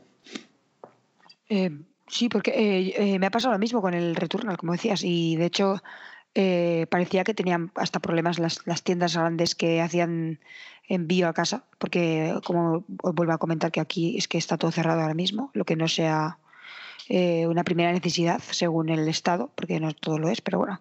Eh, entonces, solo tienes eh, proveedores a los que pedirlas en grandes tiendas o pequeñas, pero que envíen a casa.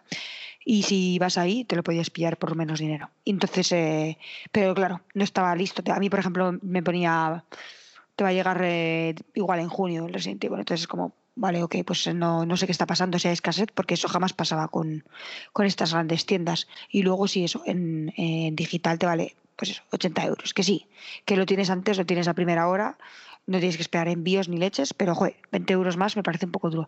La parte de que escasee también la, la, copia física me parece rara. Es como, no sé, me parece un poco como, no sé, igual están haciendo intento ahí de vender más copias digitales, más plays digitales, o sea, también nos han vendido ahora la, play, la primera play digital solo y con play con la play de disco. Entonces es como no sé igual sí que están intentando hacer ese, ese cambio no un poco meterlo más más forzado porque todavía nos resistimos la gente se resiste un poco a hacer ese cambio todavía sobre todo pues por lo que comentaba siempre de compartirse juegos, compartir experiencias, porque al final pues lo que decimos son de cuestan 60, 70 euros un juego nuevo.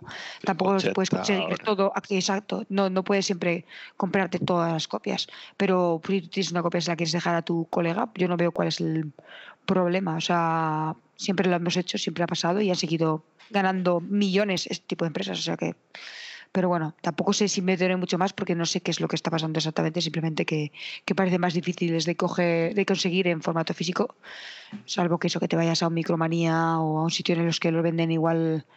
Eh, a veces incluso más caro que el precio original, pero bueno, depende, la, depende de la tienda. Pero sí que suelen subirle un poquillo en algunas de ellas. Hombre, la FNAC de aquí en Francia, que los de que en la Play 4 solían valer 59,99 los first party, aquí valían, los ponían a 69,99 igual. Igual que los demás. Pues aquí en España la, la, FNAC es al revés, porque eh, si eres socio de FNAC, eh, yo lo que pasa es que no me pilla cerca y no, si lo voy a comprar por correo lo compro normalmente en Amazon. Pero la FNAC tiene una, una cosa que si eres socio y compras un videojuego, eh, te dan, con ese juego te viene un vale de descuento de 10 euros para el próximo juego. Ah, qué guay te descuentan 10 euros. Entonces, si, si ya eh, de hecho están más baratos que la plataforma online o, por ejemplo, la gran eh, distribuidora de videojuegos de aquí de España, que, es Game, que tiene los precios PVP, porque si no los, las grandes empresas no le pasan el juego, no pueden ponerlo más barato.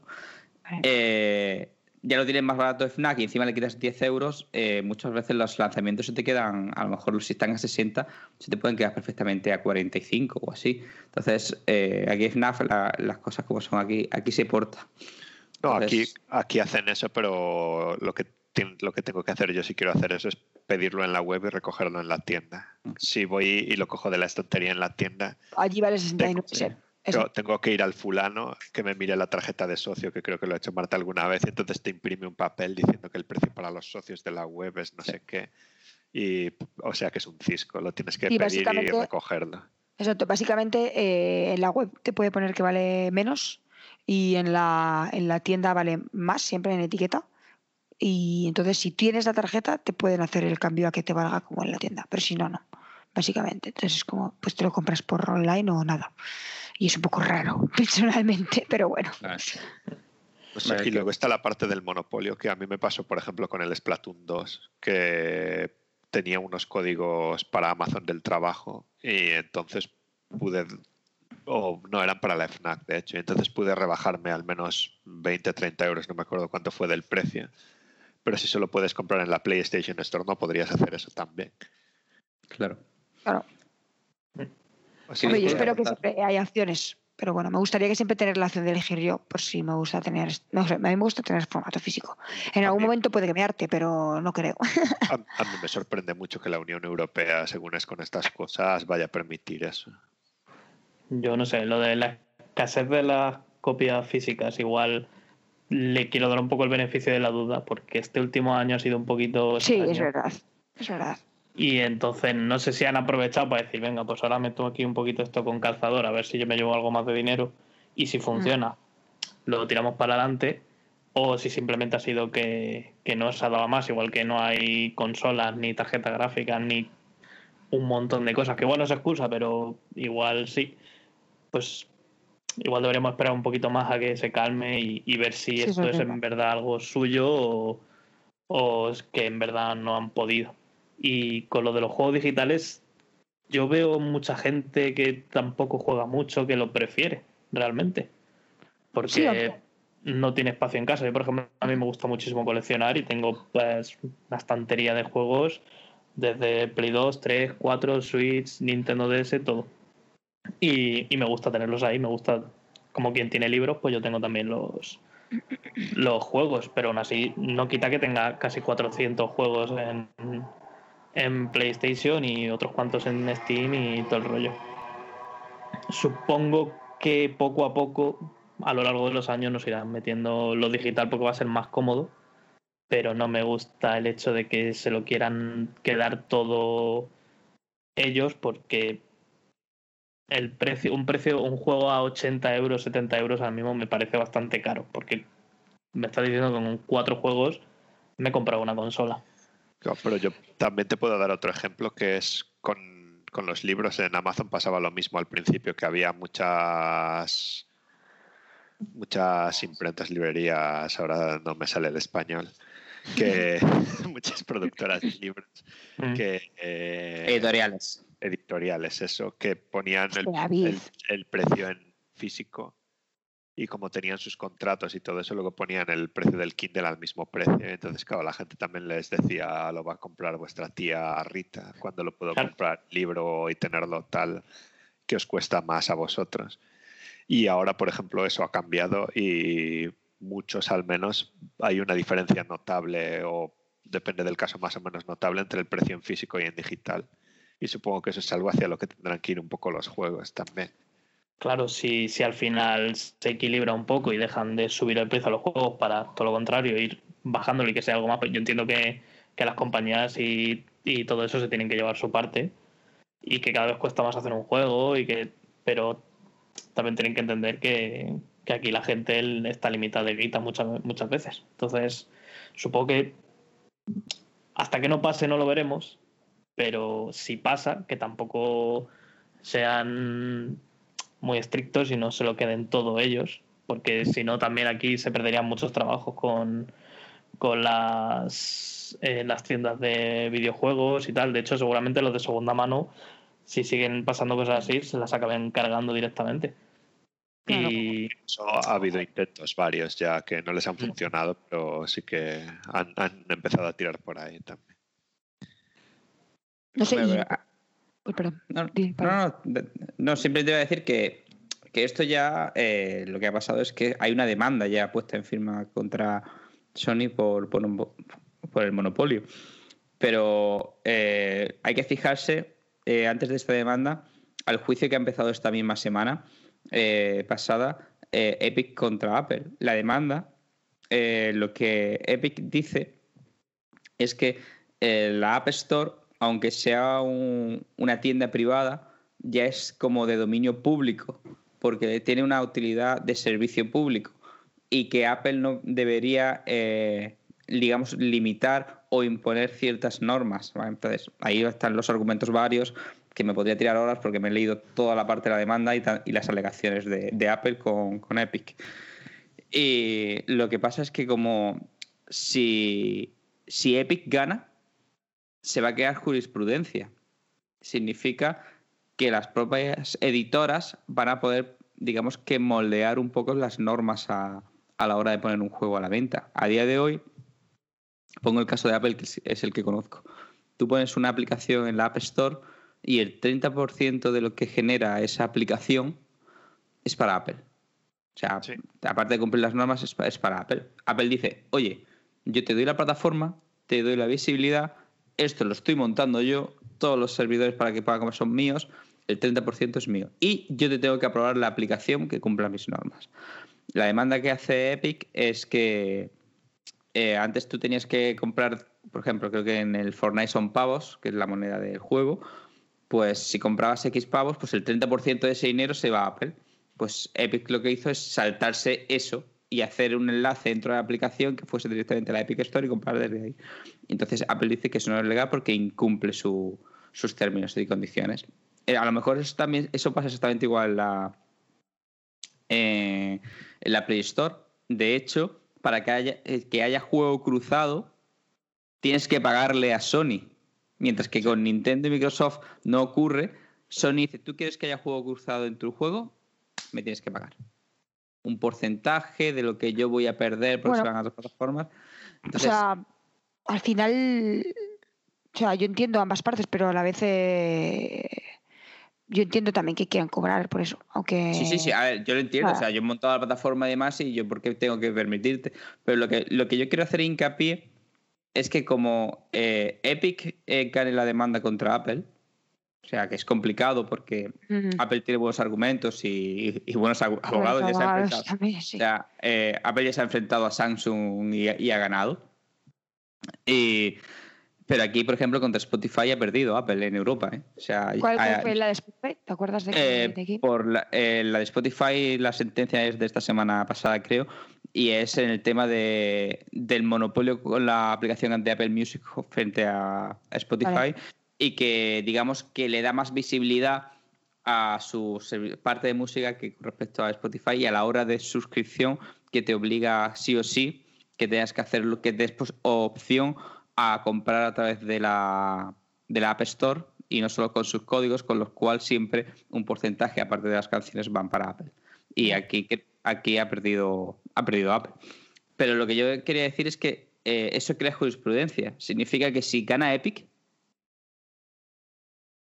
presenten contra Apple o situaciones eh, eh, similares, ya no vas a tener que hacer juicio. Porque ya ha habido un juicio o sea, si a la mañana de- denuncian a, a Play Store diciendo que está haciendo un, digamos, un, un trato de abusivo con respecto a, la- lo a las normas que me impones y haces que mis gastos sean menores, eh, perdón, mis beneficios sean menores, automáticamente no hay juicio. Se van a ese caso anterior, es jurisprudencia y te dice la sentencia. Sí, o básicamente puedes eh, crear un juego basado en el juego que ha ganado, también como en este caso sería el del Fortnite, y para que, que te salgas de la aplicación, entonces tú ganes dinero es- fuera de la Eso ya, aplicación. ya se ha hecho, eso ya, Sí. ya se ha hecho. Lo que, lo que, aquí cada vez lo que es- aquí se pelea, sobre todo es que eh, las editoras o las compañías no tengan el 100% del control de su tienda digital, porque la tienda digital, y más ahora con tiempos de pandemia, se han vuelto casi innecesarias 100%.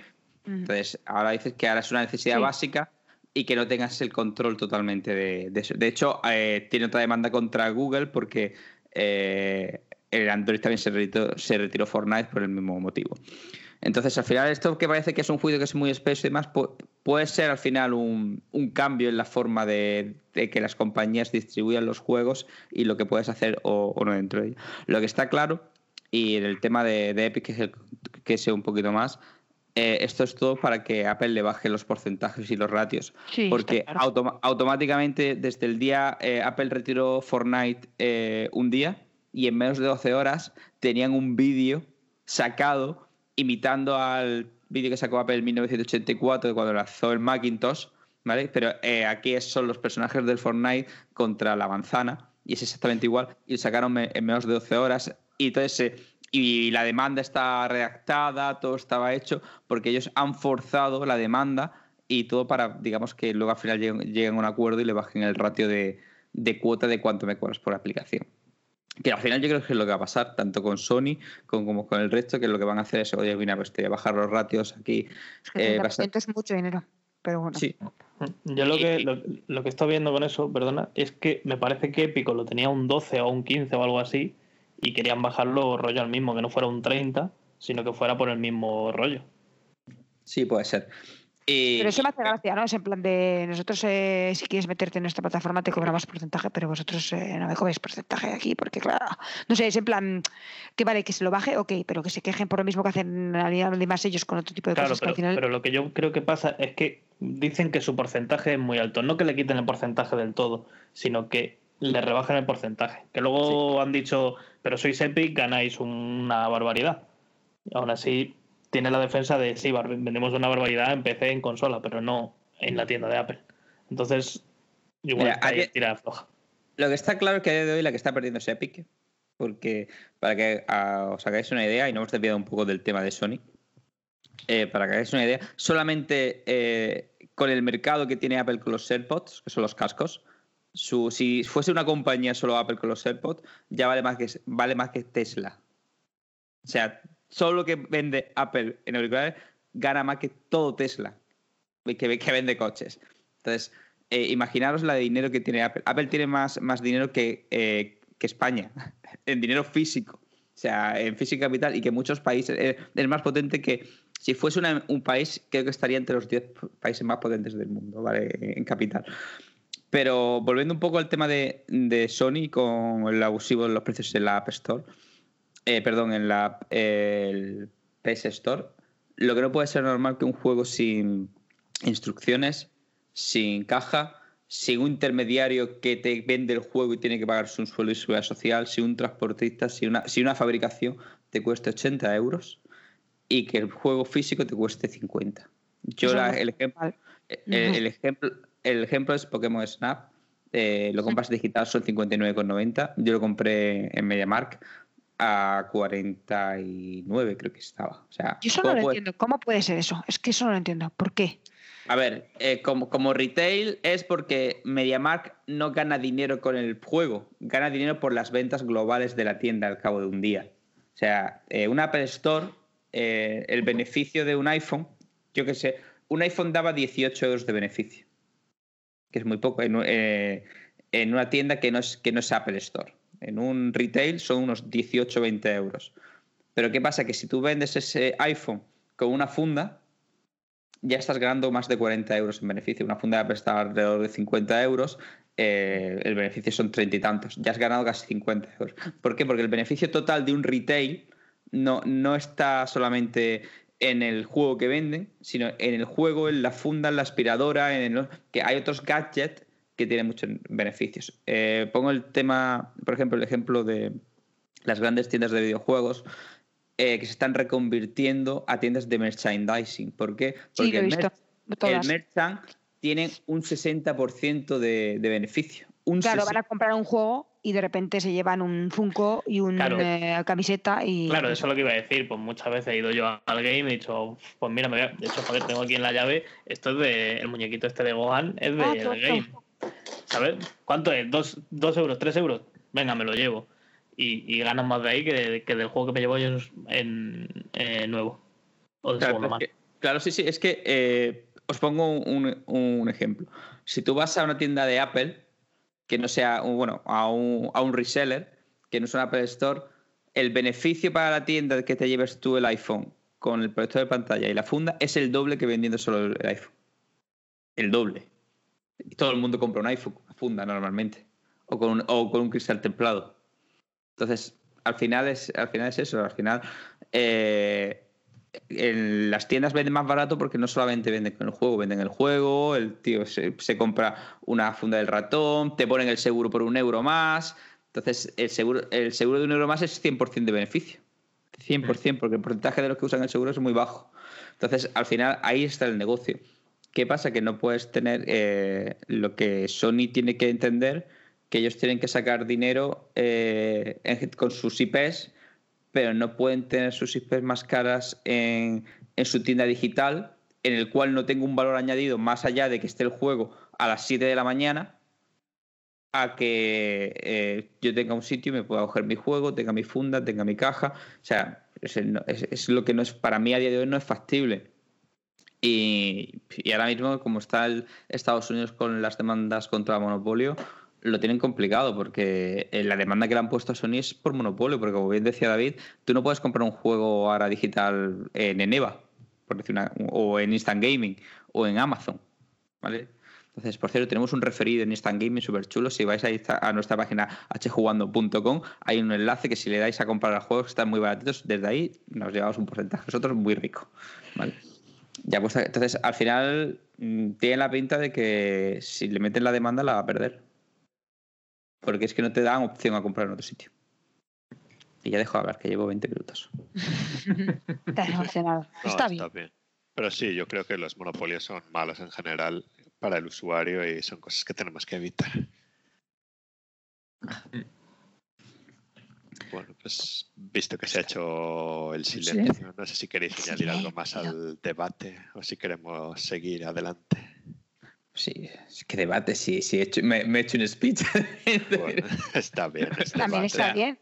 Estás eh, básicamente compartiendo lo que has investigado y, y descubierto de, de todo ello y me parece interesante escucharlo. O sea que siempre, siempre viene bien. Sí, a ver, lo, lo de, lo de Apple y, y Epic, o sea, sé que no es el debate principal, pero es. A ver, da para un programa de dos horas solo hablando. Sí, sí. Podría hablar aproximadamente una hora y media perfectamente sobre ello, porque hay muchas cosas en las cuales los dos tienen razón. O sea, porque tú te puedes poner en Apple y decir, "Ostras, es que yo es mi tienda digital, es mía. Si tú quieres venderlos en mis dispositivos, se vende aquí. Y ya está, es, es la única forma que tienes de, de hacerlo. A, mi- a Microsoft le pasa exactamente igual. Microsoft eh, no hay Game Pass, no hay Xcloud en la App Store porque eh, Apple dice que cada juego que se mete en su tienda digital tiene que estar revisado y aprobado. Entonces, ¿qué ha hecho Microsoft? Dice, vale, pues lo hago a través de Safari. Y, ahí, y por ahí han pasado. O sea, mañana podría llegar Epic y decir, pues vale, pues hago algo parecido y con HTML5 puedes meter Fortnite. O sea, no, no te pide mucho más. Y luego a través de, de Safari. Cualquier plataforma, si, si Cloud te lo permite, te, te lo va a permitir también eh, Fortnite o, o usarlo alguna plataforma similar. ¿Qué pasa? Que lo que Epic quiere realmente es que le rebaje el porcentaje. Quiere que le bajen del 30% que cobra Apple a todas a un, a un 12 o 15. Por ahí- ya. Es, es gracioso, no sé, porque ¿qué sería un precedente para cobrársela todo el mundo? ¿Sería menos porcentaje en general? No, ¿O porque ellos que- quieren un trato. Lo que Apple alega es que ellos no hacen trato. Y eso es cierto, eso sea. específico, especiales, ¿no? no, no hacen nada tra- trato especial para nadie. Apple a día de hoy es muy restrictiva. De hecho, tienen, digamos, un tira y afloja con Itch.io, que es otra plataforma de juegos indies que está alojada en, en la, Epic Game, eh, la Epic Game Store. Que Apple no la aprueba que saque esa plataforma en App Store porque muchos de sus juegos, como son independientes, son sobre por, contenido porto- pornográfico y demás. Y Apple dice que no, que eso no, es su, que no lo, no lo acepta. Y, y- pero sí que es cierto que al final la plataforma que es más segura es la plataforma que sabes que tus juegos, que los dispositivos que estás jugando de, de Apple funciona siempre. Y es la única que, a no ser que tengas una contraseña como un 2345 password y cosas así, es muy difícil que, que sea hackeada porque tiene unos servidores bastante jodidos. De hecho, eh, Apple tiene un concurso anual en el cual hace, si me sacas una vulnerabilidad en, en iCloud, te pagan unos 300 mil dólares o algo así. O sea que, que al final es complicado porque Epic también tiene su propia plataforma y digamos que es una forma de darle visibilidad a su plataforma, es decir, mira, nosotros somos más libres, somos aquí, dejamos que todo el mundo entre. Y de hecho creo que se va a estar presentando toda demanda contra, contra Epic por el tema de que llevan perdidos 450 millones dólares por, su- por la agresividad. No, por la agresividad a la hora de regalar juegos, no están ganando dinero. Y con lo cual se, se está haciendo, digamos, había un rumor de que se iba a hacer una pequeña demanda contra ellos por competencia desleal. O sea, sí, es que no es que vayan a pérdidas, es que no ganan dinero de- desde que salió. Hmm. Ya. Sí, tam- también es que están, están comprando todo lo que respiran, porque según Claro. veo yo, todas las semanas hay una noticia de Epic, eh, Epic Historia ha comprado mm, tal cosa. Sí, pero, pero es la per- eh, no, una cosa es que eh, estés invirtiendo dinero, que eso, se- eso en el balance al final es como gasto, ¿vale? Es como, digamos, si, si fuésemos una pequeña empresa sería gasto, pero es que ellos no, no generan beneficio. O sea, a día de hoy la Epic Game Store no está generando beneficio.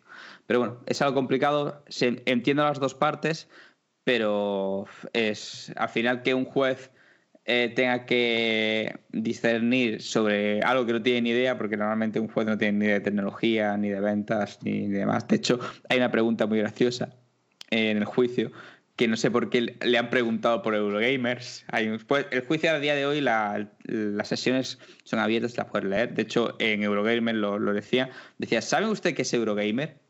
Eh, ¿Sabe usted que esta plataforma, de hecho, al CEO de, del Epic eh, Game Store le preguntan, ¿sabe usted que en Itch.io hay juegos pornográficos, no sé cuánto, y Apple afirma que no sé qué, no sé cuánto?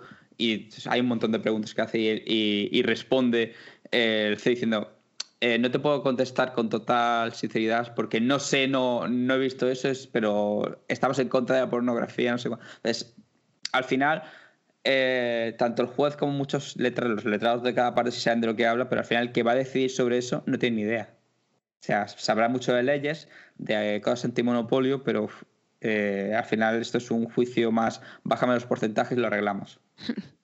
Habría que ver si ellos mismos bajan porcentajes a juegos que tienen menos dinero o cosas Es así. que lo rega- si lo regalan. o sea, Claro, lo regalan, pero ¿no? No, ellos- No, ellos pero sí hombre, que los regalan, esos son acuerdos también con. Epic se anunció para los devs indie y tal, al menos lo que decían al principio es que su ventaja con Steam era que les cobraban como la mitad de, Claro, eh, de porcentaje. Ahora Y no es estoy diciendo, no es que estoy diciendo la mitad. ¿no? Digo, no, no digo que, que sea menos porcentaje estimado, lo que digo es si ellos habrán excepciones en los que un estudio con menos pasta le cobren menos también, ¿sabes? O cosas así, que igual no lo hacen. Claro, igual es el mismo es el porcentaje, el mismo porcentaje. claro entonces, eso- eh, entonces quién se, quién se- no, quién, no sé, quiero decir, porque entonces, porque eso es la, misma, la pescadilla que se muerde la cola también, en plan de puede ir también ahora a otro estudio y decir, ¿y por qué me cobras 10%?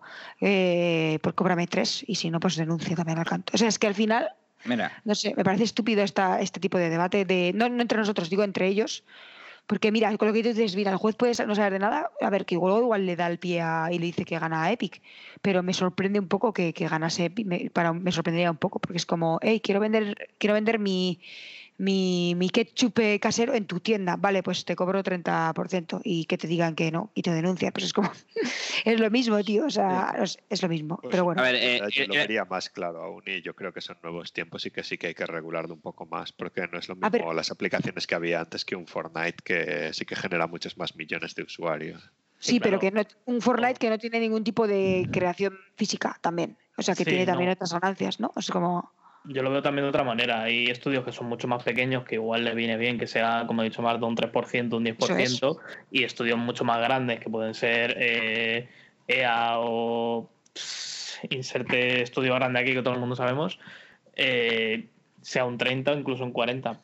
Sí, pero aquí la, la parte que estamos obviando un poco es que los DLCs y los contenidos que se pueden comprar para juegos, al final lo que pasa es que en la Apple Store y en algunas consolas son más caros que en PC o otras plataformas, porque o subes el precio para compensar por esa, ese porcentaje que te cobran o pierdes tu parte de ese contenido y al final a lo siento, Fortnite es un poco Es lo que que, estoy, de- estoy en desacuerdo con esa afirmación. No es que o pierdes dinero, es que sin esa plataforma no lo vendes, es diferente. claro.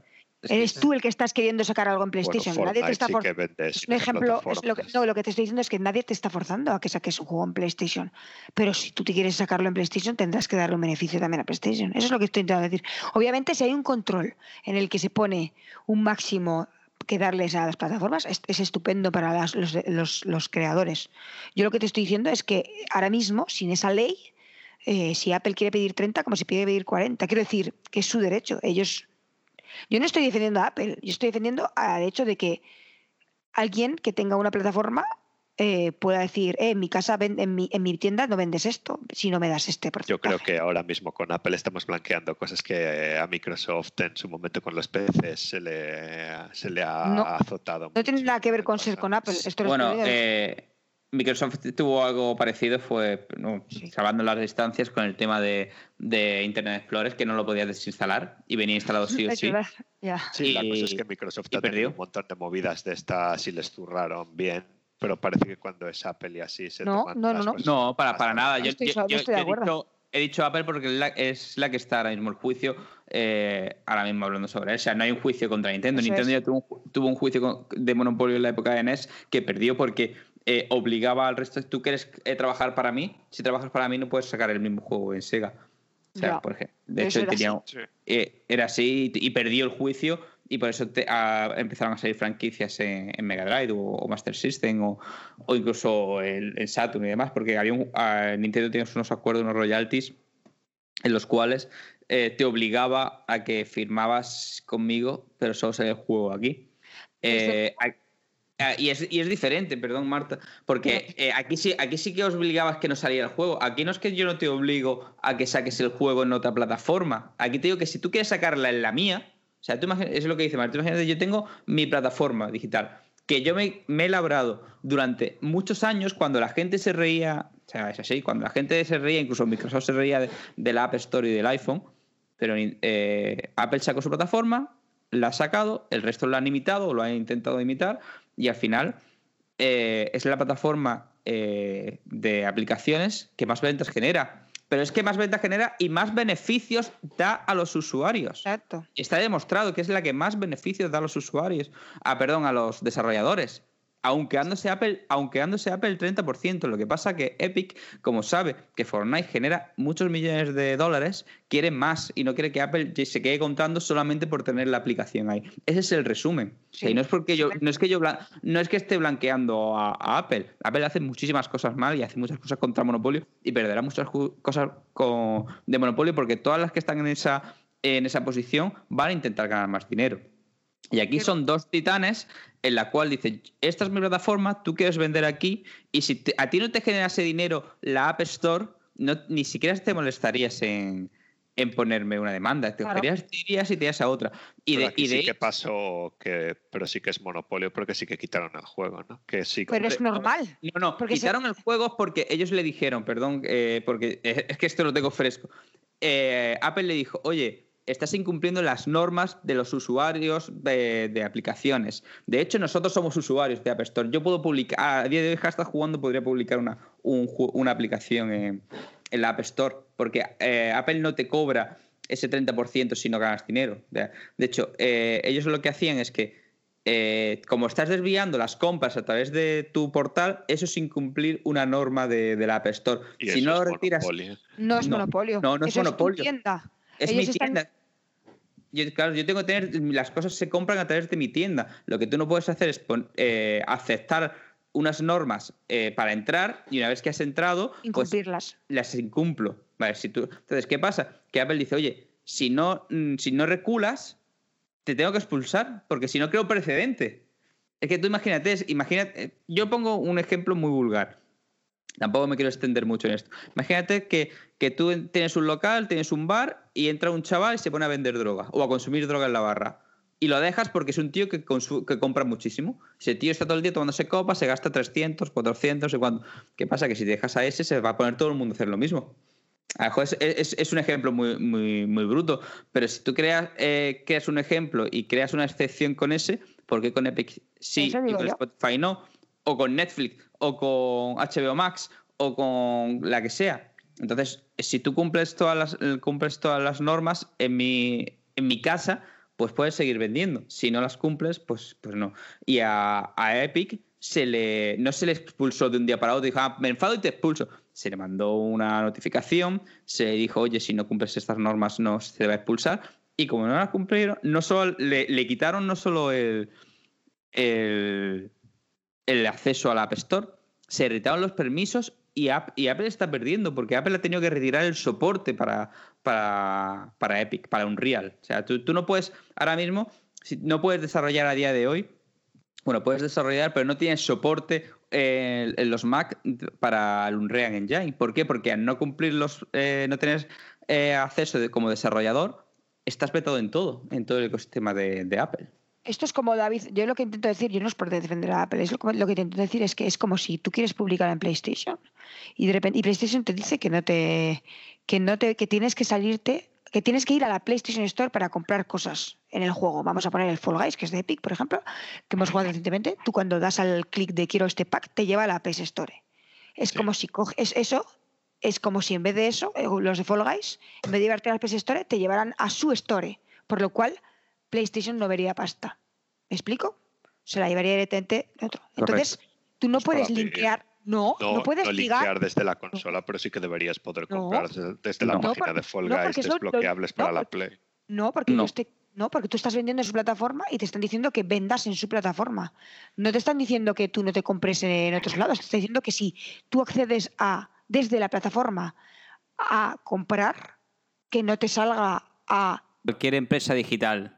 No sé, voy a decir cualquier chorrada, pero a, no sé, al es que no sé cómo se llama, la, la- la- la- al Epic, perdona que no me salía, al Epic Store y te y que no te no te salga ahí, simplemente que te que te compre en sí, sí, sí que han en- hecho eso. Eso no se puede hacer. Tú no puedes Pues eso. vender cosas para el para la versión de iOS, comprarlas en el PC y que te No puede. en iOS. A ver, Eso eh, estamos diciendo, estamos tú- diciendo tú- eso. Pongo un ejemplo. puedes David. hacer eso. Si yo me saco, yo compro un free to- yo me meto en la, imagínate, digo en la App Store como decirme en cualquiera, me meto en cualquier plataforma online, me bajo el juego el que es free to play y el enlace para eh, que, que es lo que da dinero, porque al final lo que da dinero Claro, en. Fortnite son los el tema de los de los accesorios, los pavos en general. Y, eh, y te pongo dos enlaces. Uno es cómpralo a través de Apple Store, 9,99. Y ahora cómpralo a través de este enlace Epic Game, 7 euros. ¿Qué gana Apple? Porque ¿Qué gana Apple vaya- ahí? Exacto. ¿Qué- dime tú qué gana Apple ahí. Si los Nada. dos estuviesen a 9 euros, dices, pues bueno, eliges dónde El juego compras. es gratis, ¿eh? Recordemos que el juego es gratis, David. ¿Tú qué ganas ahí, David? ¿Qué gana ahí? O sea, ¿Apple qué tiene que ganar? Lo que tienen que hacer es una versión razonable de las No. cosas. Lo que no Ay, puede es que al pero ¿quién le dice que es racional? No, es que No, no, no. estamos hablando del usuario aquí. Estamos hablando de, de- de la empresa, de la persona que, que, que gana la empresa ahí. Si te deja publicar, tú le publicas el juego, pero ellos no, ellos no pueden. Pues la ellos no empresa se tiene que adoptar a, adaptar a los tiempos Entonces- y, ¿Y por qué ¿Y se adapta Apple y no Epic? ¿Y Es por qué. Apple te- por qué tiene que tener Epic un trato de favor y no, y no el resto? Entonces, O sea, entonces, yo no he dicho escúchame. que el resto no lo tenga que tener. De hecho, se lo deberían bajar a todo el mundo. en Entonces, general. David, eh, cuando hablábamos de, de contenido en Twitch y decías que si había unas normas había que cumplirlas y la peña no podía salir en pelotas, si la gente sale en pelotas, entonces ese monopolio, porque Bueno, no- y hasta, que una, hasta que una de las normas sea ilegal poner. ya está, pero es que es Pero que, Twitch es que no tiene normas que vayan contra la legislación de la competencia. no estoy diciendo eso. Lo que ¿qué te está diciendo, te volvemos a repetir ¿Cómo que es un free to play, es un free to play. Bueno, pues veremos lo que dice el juez. Pero...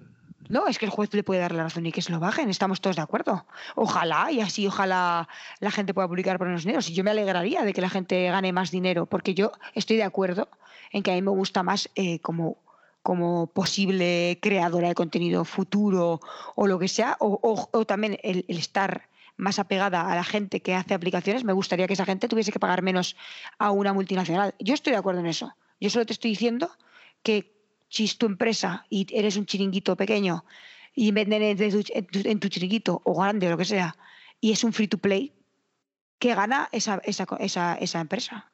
¿Qué gana la empresa en donde lo estás vendiendo?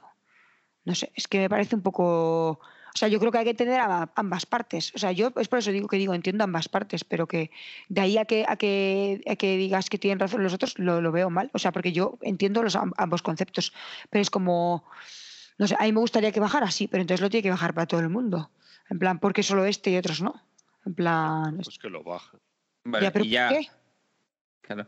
Yo, yo- yo digo una cosa, eh, no, y ya para, si queréis, para finalizar este debate, que al final nos enzarzamos y vamos a darnos solo la solución y el juez No, no va a tener que hacer nada. Eso pero es. Eso Vamos a es- pensar, vamos a pensar en el juego de móvil que más eh, dinero genera de la historia, que es Pokémon Go. No hay compañía que más le guste más la pasta que a Nintendo, a Pokémon Company y a Niantic. No han abierto la boca. No, hay- no hay ni una queja. Yo no he escuchado nunca a un desarrollador indie quejarse del App Store. De hecho, Apple es de las compañías. Solo lo puedes comprar las cosas en móvil. El problema Pero es que no existe eh, ese pero- contraste. Pero, hay, pero ellos podrían crear su propio referido y, y salir de ahí. Y no han dicho nada. No han pero ellos no tienen el problema de los usuarios que yo tengo a mi primo que me dice que ha comprado la nueva Super Skin por 6 euros y yo tengo que pagar 9. Y ese es Pero el es- problema de Pero todo eso esto. depende- pero, pero si el resto de empresas, eh, ese 30%, no se quejan, ¿cómo eh, Epic sí se queja? Pues o sea, porque es- el resto no tendrán a lo mejor ese problema o en tanta medida. Eh, A ver, lo que te Nintendo- están ¿Tú crees que diciendo es que- Nintendo? Te están diciendo que no ligues, a que no, que no puedes venderlo fuera desde esa plataforma. No te están diciendo que no te vayas a su web Epic Store y te compres el pack de churros y lo saques ahí en, en el Fortnite. No, eso no, te están eso no diciendo- lo puedes hacer tampoco. Pues eh, no sé si pasa, pero la cosa es que es, es que desde ahí, desde el desde el- tu dispositivo Apple, tú no puedes, te- no, te, no te dejan que, que- Porque es que es un free to play, vuelvo a decir, ni siquiera. Es que no puedes, no tienes ni que pagar 20 euros por el juego, ni 15, ni 5, ni 3. Es gratis y tú compras luego Y, cosas dentro.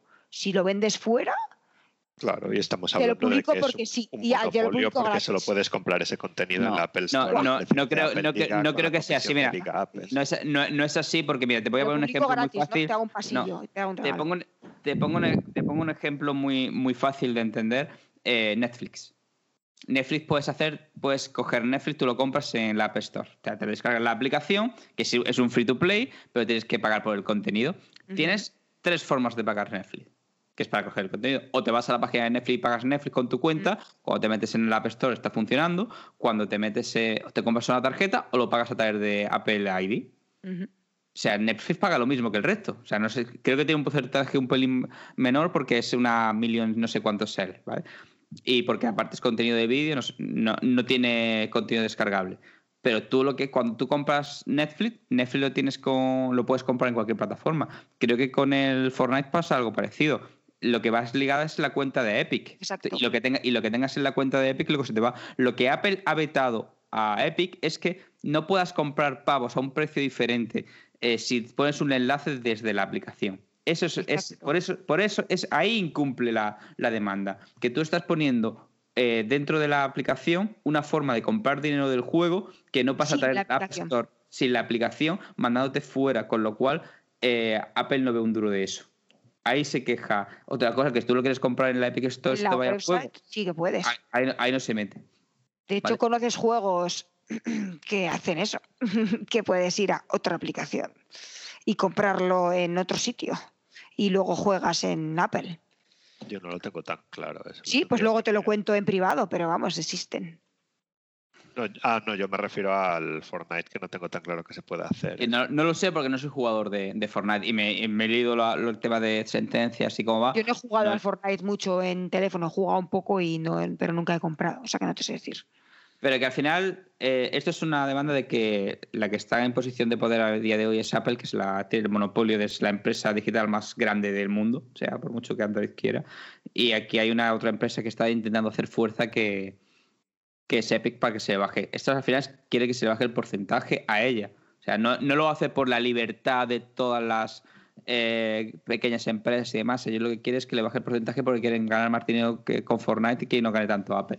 Entonces, al final decir a un juez y sinceramente no juego a Fortnite me da un poco igual. O sea, lo que me molesta, lo que me molesta más es el precio de los juegos físicos y digital, que al final hemos desviado muchísimo el debate sobre esto. Sí. Sí, la verdad que se ha ido un poco como muy para el norte la cosa.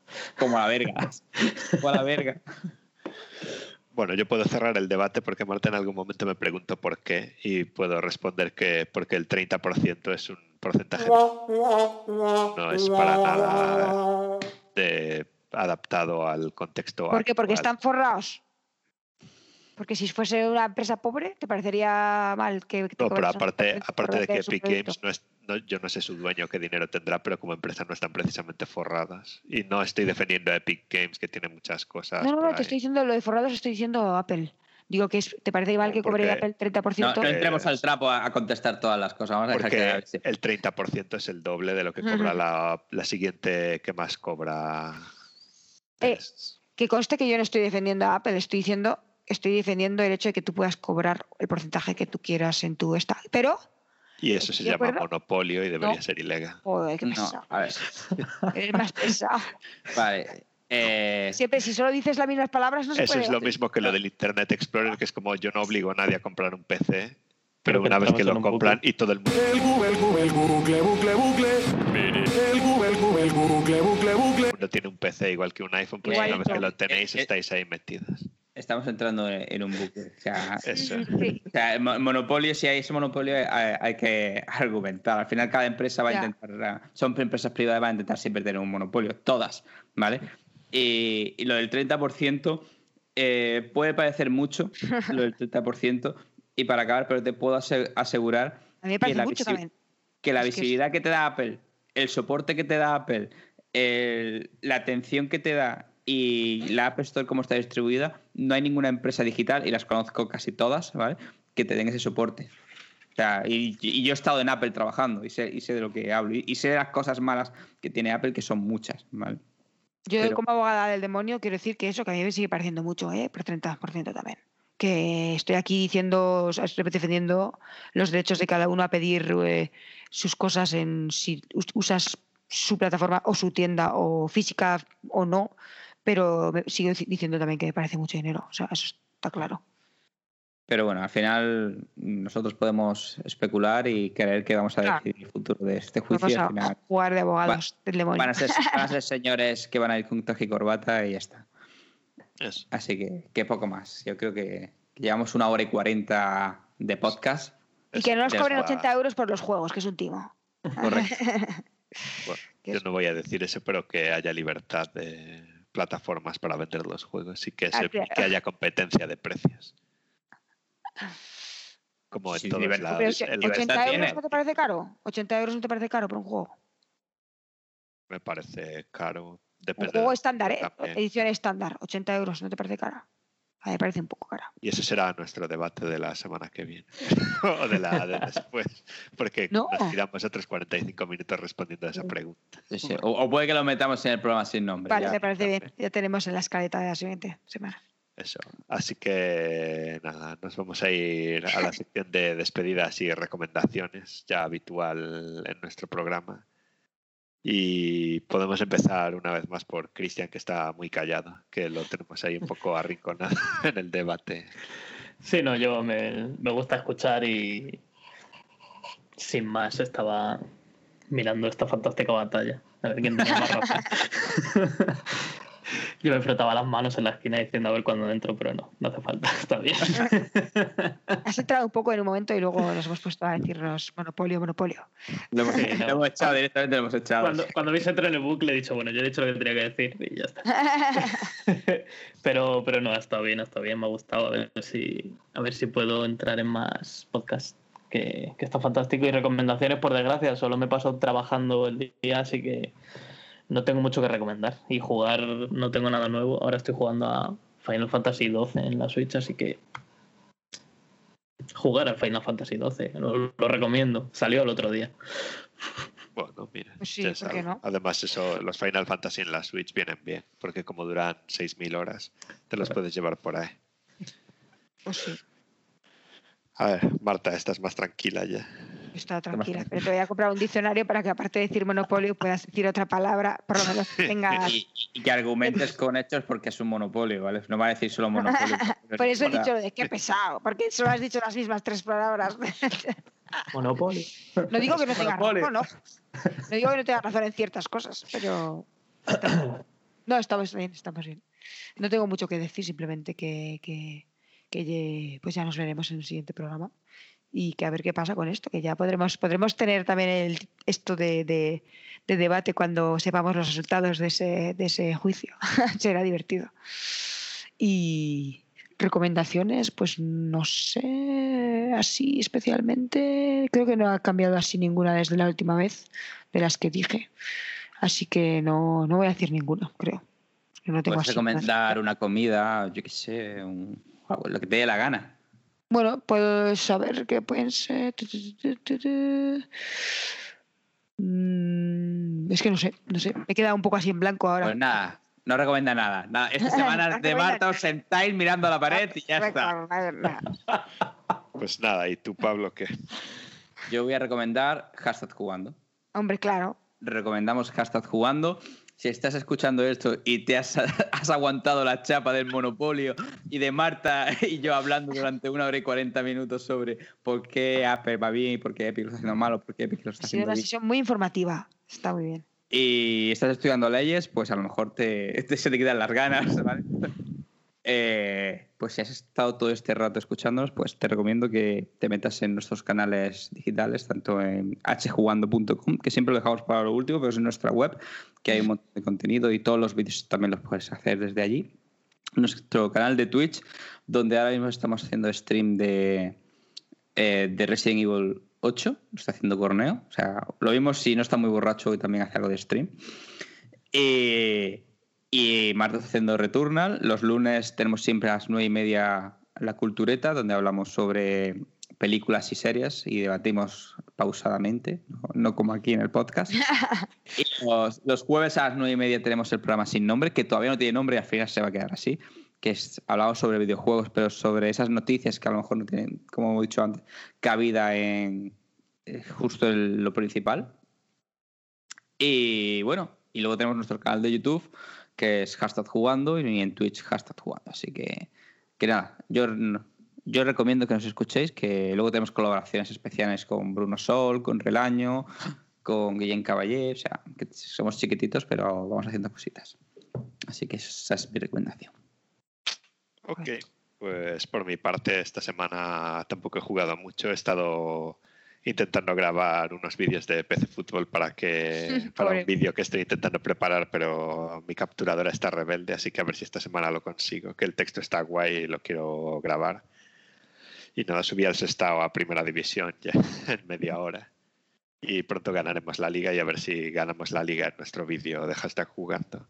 Entonces, ¿tienes, ¿tienes capturado eso o no? La- el, el ascenso pensé que sí, pero estaba grabando una carpeta random del escritorio, así que no. Vale. Pero veremos ahora próximamente si lo consigo.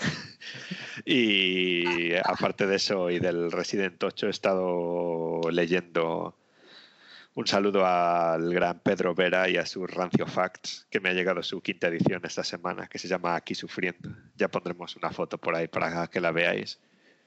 Y luego el otro día tuve una llamada con un productor de una empresa amiga en la que puede que trabaje ahora mismo. Mirar en mi Twitter en- para saber en cuál trabajo y es un libro de, de Pixar que se llama Creativity Inc. en inglés, no sé si existirá en español y hablan de las reuniones que y el tipo de gestión que llevan en Pixar para fomentar la creatividad y de momento pinta bastante interesante. A ver si lo sigo. Pues genial. Y nada, con eso creo que es todo. Nos informa Corneo hoy a 8 de mayo de 2021 que es la segunda semana seguida que llega a casa sin estar borracho. Todos Le tendríamos que hacer, sí, le tendríamos que Eso hacer lo una decía en prueba de sus fotos. alcoholemia. Sí. Hombre, estaba bebiendo unos cubatazos antes que, madre mía. Y nada, con eso yo creo que nos vamos a despedir ya. Gracias a todos por haberos pasado y haber dedicado esta noche de sábado a debatir sobre los monopolios y no monopolios. Monopolio. Gracias sobre todo, como dije al principio y volvemos a repetir ahora, a todos los que nos escucháis y aguantáis este tipo de chapas. Y, y de las redes que nos ha contado Pablo hace un momento, a Twitch, a Instagram, a nuestra web y ahí nos podéis aguantar. Y en nuestro Discord que nos podéis insultar directamente, así no tenéis que esperar al próximo programa. Nos podéis hacer ad a nuestro nombre y nos insultáis ahí libremente. Nos, nos vamos a banear, salvo que sea un insulto demasiado grave a nuestras familias. Y nada, dicho esto, nos vamos a despedir ahora sí que sí. Muy buenas noches. Soy David Harris y esto ha sido un nuevo programa de Hashtag Jugando.